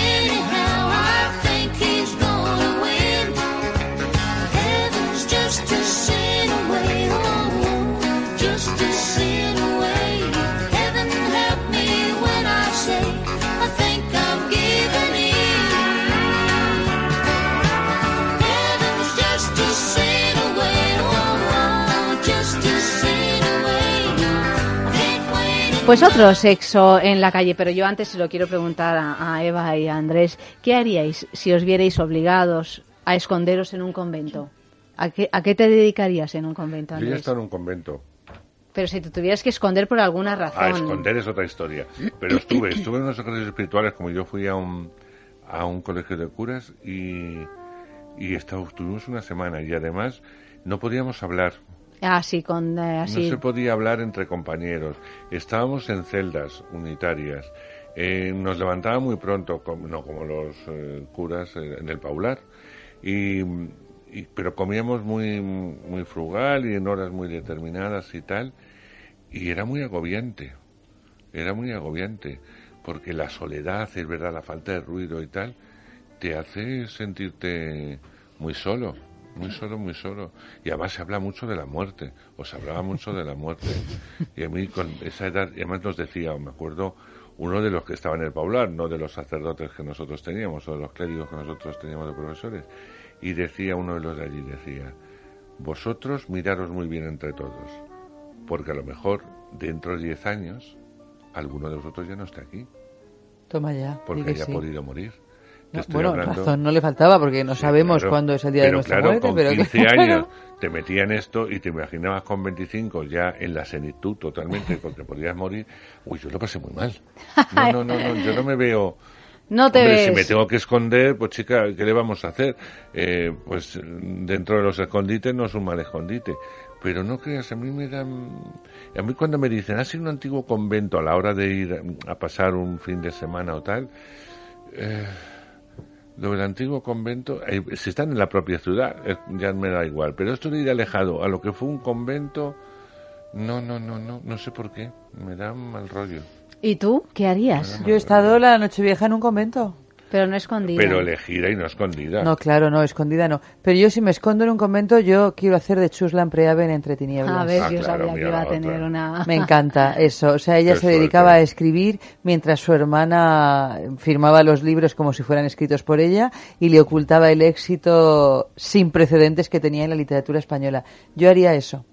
Es un Ponerme a buen plan. escribir. Pero poco perfida, ¿eh? No, no, no, bueno, yo haría lo de Chuslan Preave, no lo que hacía Eva Guillamón, que se Ah, llama la, la que hacía de Sí, su sí, hermana. que tú, sí. Sí, sí. No, pero yo creo que eso es lo que hay que Nunca hacer. se lo has dicho a Pedro. Yo me llamo Eva Guillamón. No, pero se lo tengo que decir. Mira, pero fíjate, mi suegra, que está mm, tiene- lleva la fama muy adentro y muy afuera, siempre me dice, pero tú tienes que hablar con Pedro Almodóvar y decirle que te llamas Eva Guillamón. que Digo, sí. esto lo que me importa de Pedro Almodóvar que yo me llame Eva Guillamón, pero Pues vamos. sí, porque a lo mejor piensa que eso no existe. Pedro es así. Bueno, Yo Pedro creo que tal es vez que piensa que que no existe, existe. solo lo que hace Es lo él. que hace él, claro. No, pero bueno, es que él hizo una, hizo varias cosas con Eva Guillamón. Ya, ya, por eso digo, pero Lo que existe pensará- solo en ese sentido. Sí, ¿no? Que, es, que soy un personaje Que lo de su tuyo, ficción. pues bueno, que, que te llamas Eva, pues porque tú lo digas. Claro, dirá. Y entonces luego le diré, ¿tú sabes que yo te di una décima parte de la cartelera en España de todo sobre mi madre? Claro, porque lo vio la película 130 Sí, veces. pero en cine, en cine. Fui a verla. Pero tú no Sí. lo digas, esto Algún no, día me dirás esto la no hay que por decirlo. todo sobre Hoy me obsesionó. Bueno, yo porque yo vivía fuera de España y entonces pues eso quieras que no también acrecienda un poco ciertas melancolías. Pero me pareció una película fantástica porque además yo soy una una devota de, de Mankiewicz y de- sobre todo de Eva al desnudo. Claro. Y esa película, como es una copia por momentos plano no a plano, visto el musical que se hizo de Valdesnudo, que es No, no lo he fantástico. visto. Se llama Aplauso. Y, y en teatro eh, lo hizo, eh, no me acuerdo ahora, una actriz eh, maravillosa en, en Estados Unidos, conocidísima. Se llama Aplauso. Aquí lo hizo Conchita Marge Piquer. Las cosas son así. Vamos a escuchar qué nos han dicho en el sexo en la calle.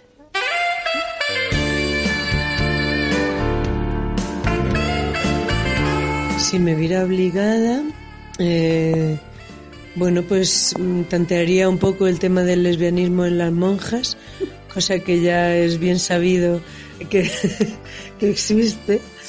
Y a ver, pues bueno, a ver cómo está, cómo está el tema por ahí, que yo creo que, que por mucho que se prohíba el tema del sexo y tal, yo creo que algo habrá por ahí, alguna posibilidad. Entregaría con voracidad este tema de, no sé, de, de la, la, la- pezón de monja, estas cosas tan clásicas que te encuentras en los obradores.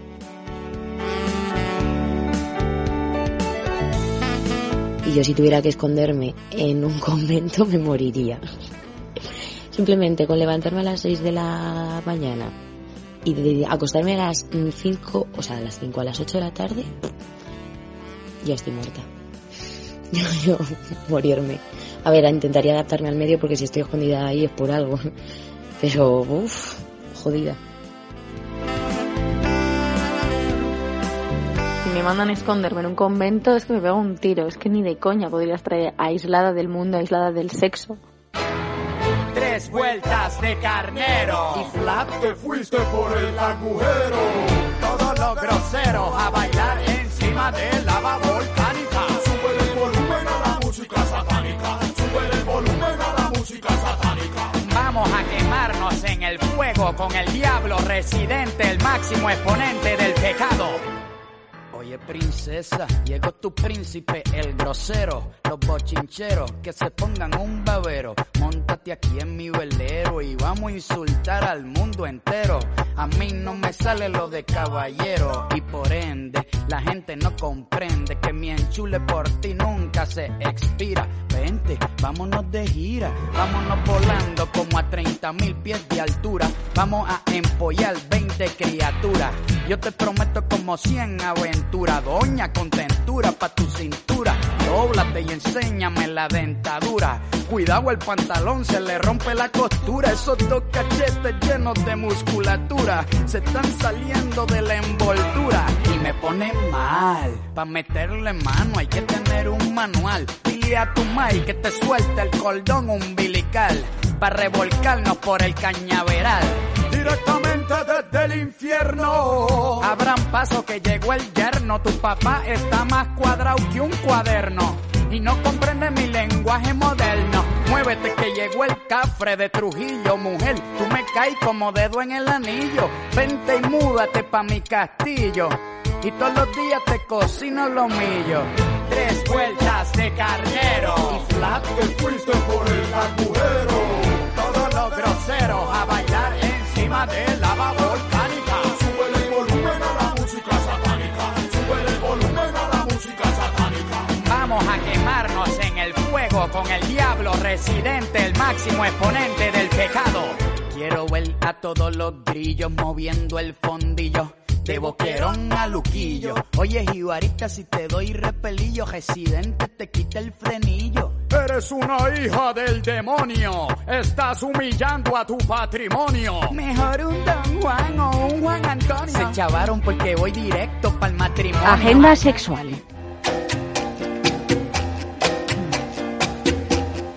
Último fin de semana para visitar la exposición Frivolité en el Museo Vasco de Bilbao. Se trata de una colección de indumentaria del siglo XVIII procedente del Museo San Telmo de San Sebastián. En total se exhiben 23 maniquíes que muestran un amplio abanico de trajes de la alta sociedad. El conjunto refleja los gustos cortesanos de una época refinada, sensual. Con sus excelentes tejidos y bordados, estas prendas de la nobleza de la época evocan esa frivolité de una clase cortesana, galante, refinada y muy exótica. Y seguimos de exposiciones, esta vez en Granada. El Centro Cultural Caja Granada, Memorias de Andalucía, recoge hasta el 4 de marzo la cultura escénica en el primer tercio del siglo XX español. La muestra nos ilustra sobre los orígenes de la performance y de las prácticas pluridisciplinares de tipo teatral que inspiraron y alimentaron el territorio del arte contemporáneo español, como el teatro, la copla, el circo, el cabaret, el music hall, el cuplé y la revista, entre otros. Y para quienes quieran charlar sobre BDSM, socializar y tomar algo con gente que comparte las mismas inquietudes, el viernes a las 22 horas, a las 10 de la noche, habrá un encuentro en la Pastelería de Madrid. En todo caso, podéis consultar las actividades en el apartado calendario y fiestas de la página web flechazosbdsm.com.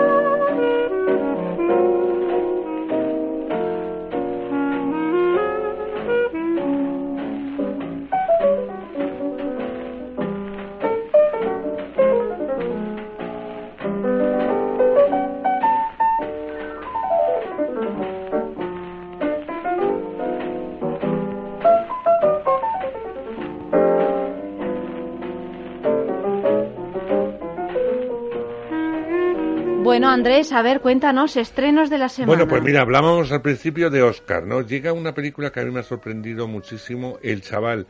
Está nominada a varias cosas, pero el chaval protagonista, que tiene 22 años, está nominado como mejor actor, se llama Calvin Name. Mm. Se va a dejar en inglés el título, viene a ser eh, Llámame eh, por tu nombre, sería el, el título en castellano, pero parece ser que que suena así como un poco cursi, eh, según la distribuidora eh, americana, y han preferido dejarla en inglés, por la, es, sobre todo porque como se ha repetido mucho en los Globos de Oro, se ha repetido mucho el nombre y se va a repetir en los Oscars, pues eh, bueno, se ha quedado así.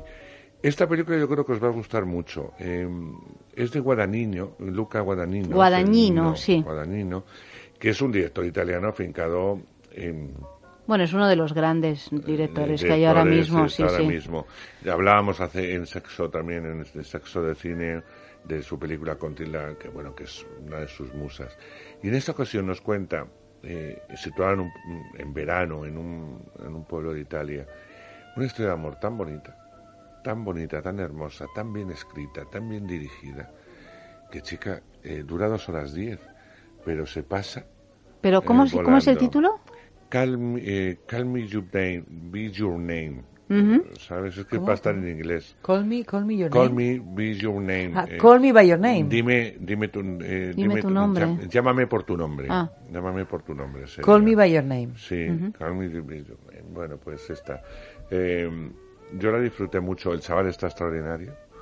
Eh, es un tipo inglés. eh, la película, yo la recomiendo que la veáis si podéis en versión original porque además hablar en varios idiomas, algo muy típico por otro lado en, en su filmografía Sí. que intenta acabar que en este caso la parte italiana pues es italiano, pero conoce a unos amigos franceses que hablan francés, eh, el protagonista junto con el chaval es americano y hablan en inglés.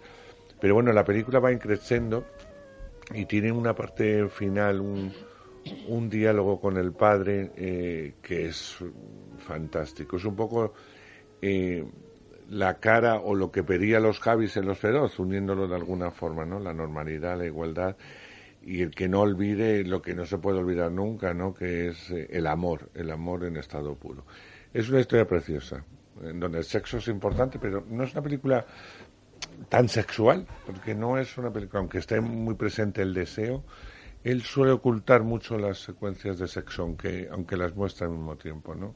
Era más sexual la de Tilda Swinton, yo creo que Ujú. esta. Pero bueno, ya la veréis, ya, ya veremos si la hablamos aquí o no de ella. Una película que yo creo que se va a hablar bastante en, en los Oscars en las próximas semanas y que llega este fin de semana, y es eso, es eh, una familia que pasa los veranos en un, en un pueblecito italiano, una casa estupenda de, de verano, con el río cerca, con todo cerca. Eh, solamente van en verano y algunas navidades porque los padres del chaval eh, están entusiasmados con ese sitio donde lo pasan bien y donde se relajan. El padre es profesor y allí va a estudiar eh, uno de los eh, alumnos ya acabada la carrera muy aventajados, eh, muy aventajados americano, muy, muy, muy atractivo. Y eso a este chico que, que le gustan las chicas o que tontea con ella le va a revolucionar todos los esquemas eh, a, este, a este chaval, ¿no? Y el deseo va a ser fundamentalmente, pero es un deseo unido a un amor sin freno, ¿no? Lo que, lo que llega a sentir por el otro personaje. Un chaval que sabe tocar el piano, que lo toca maravillosamente, que es muy abierto, que la familia es muy liberal. A partir de ahí vamos a entrar en una historia en la donde, como pasa con el cine, repito lo mismo, con este hombre no pasan aparentemente grandes cosas, pero están continuamente pasando cosas. Y eso es lo que a mí me gusta de, de esta película, de un director que a mí me gusta. Así que totalmente recomendable, sin ninguna duda para mí es el estreno de, de la semana. Luego disfruté menos por la dureza, es durísima la película, es una película rusa, se llama El Amor.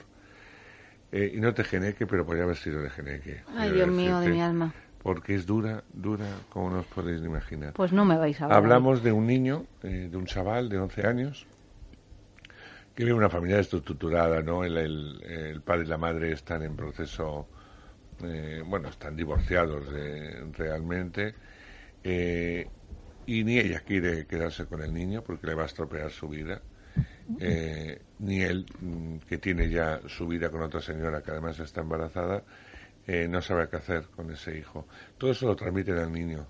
El niño de todas esas discusiones cuando están juntos y, la y es un niño que llora continuamente, que sufre y que no tiene con quién compartir ese sufrimiento, más que en el llanto y en el dolor. Eh, con un apego, sin ningún tipo de apego, ninguno de los dos, al hijo eh, que les estorba.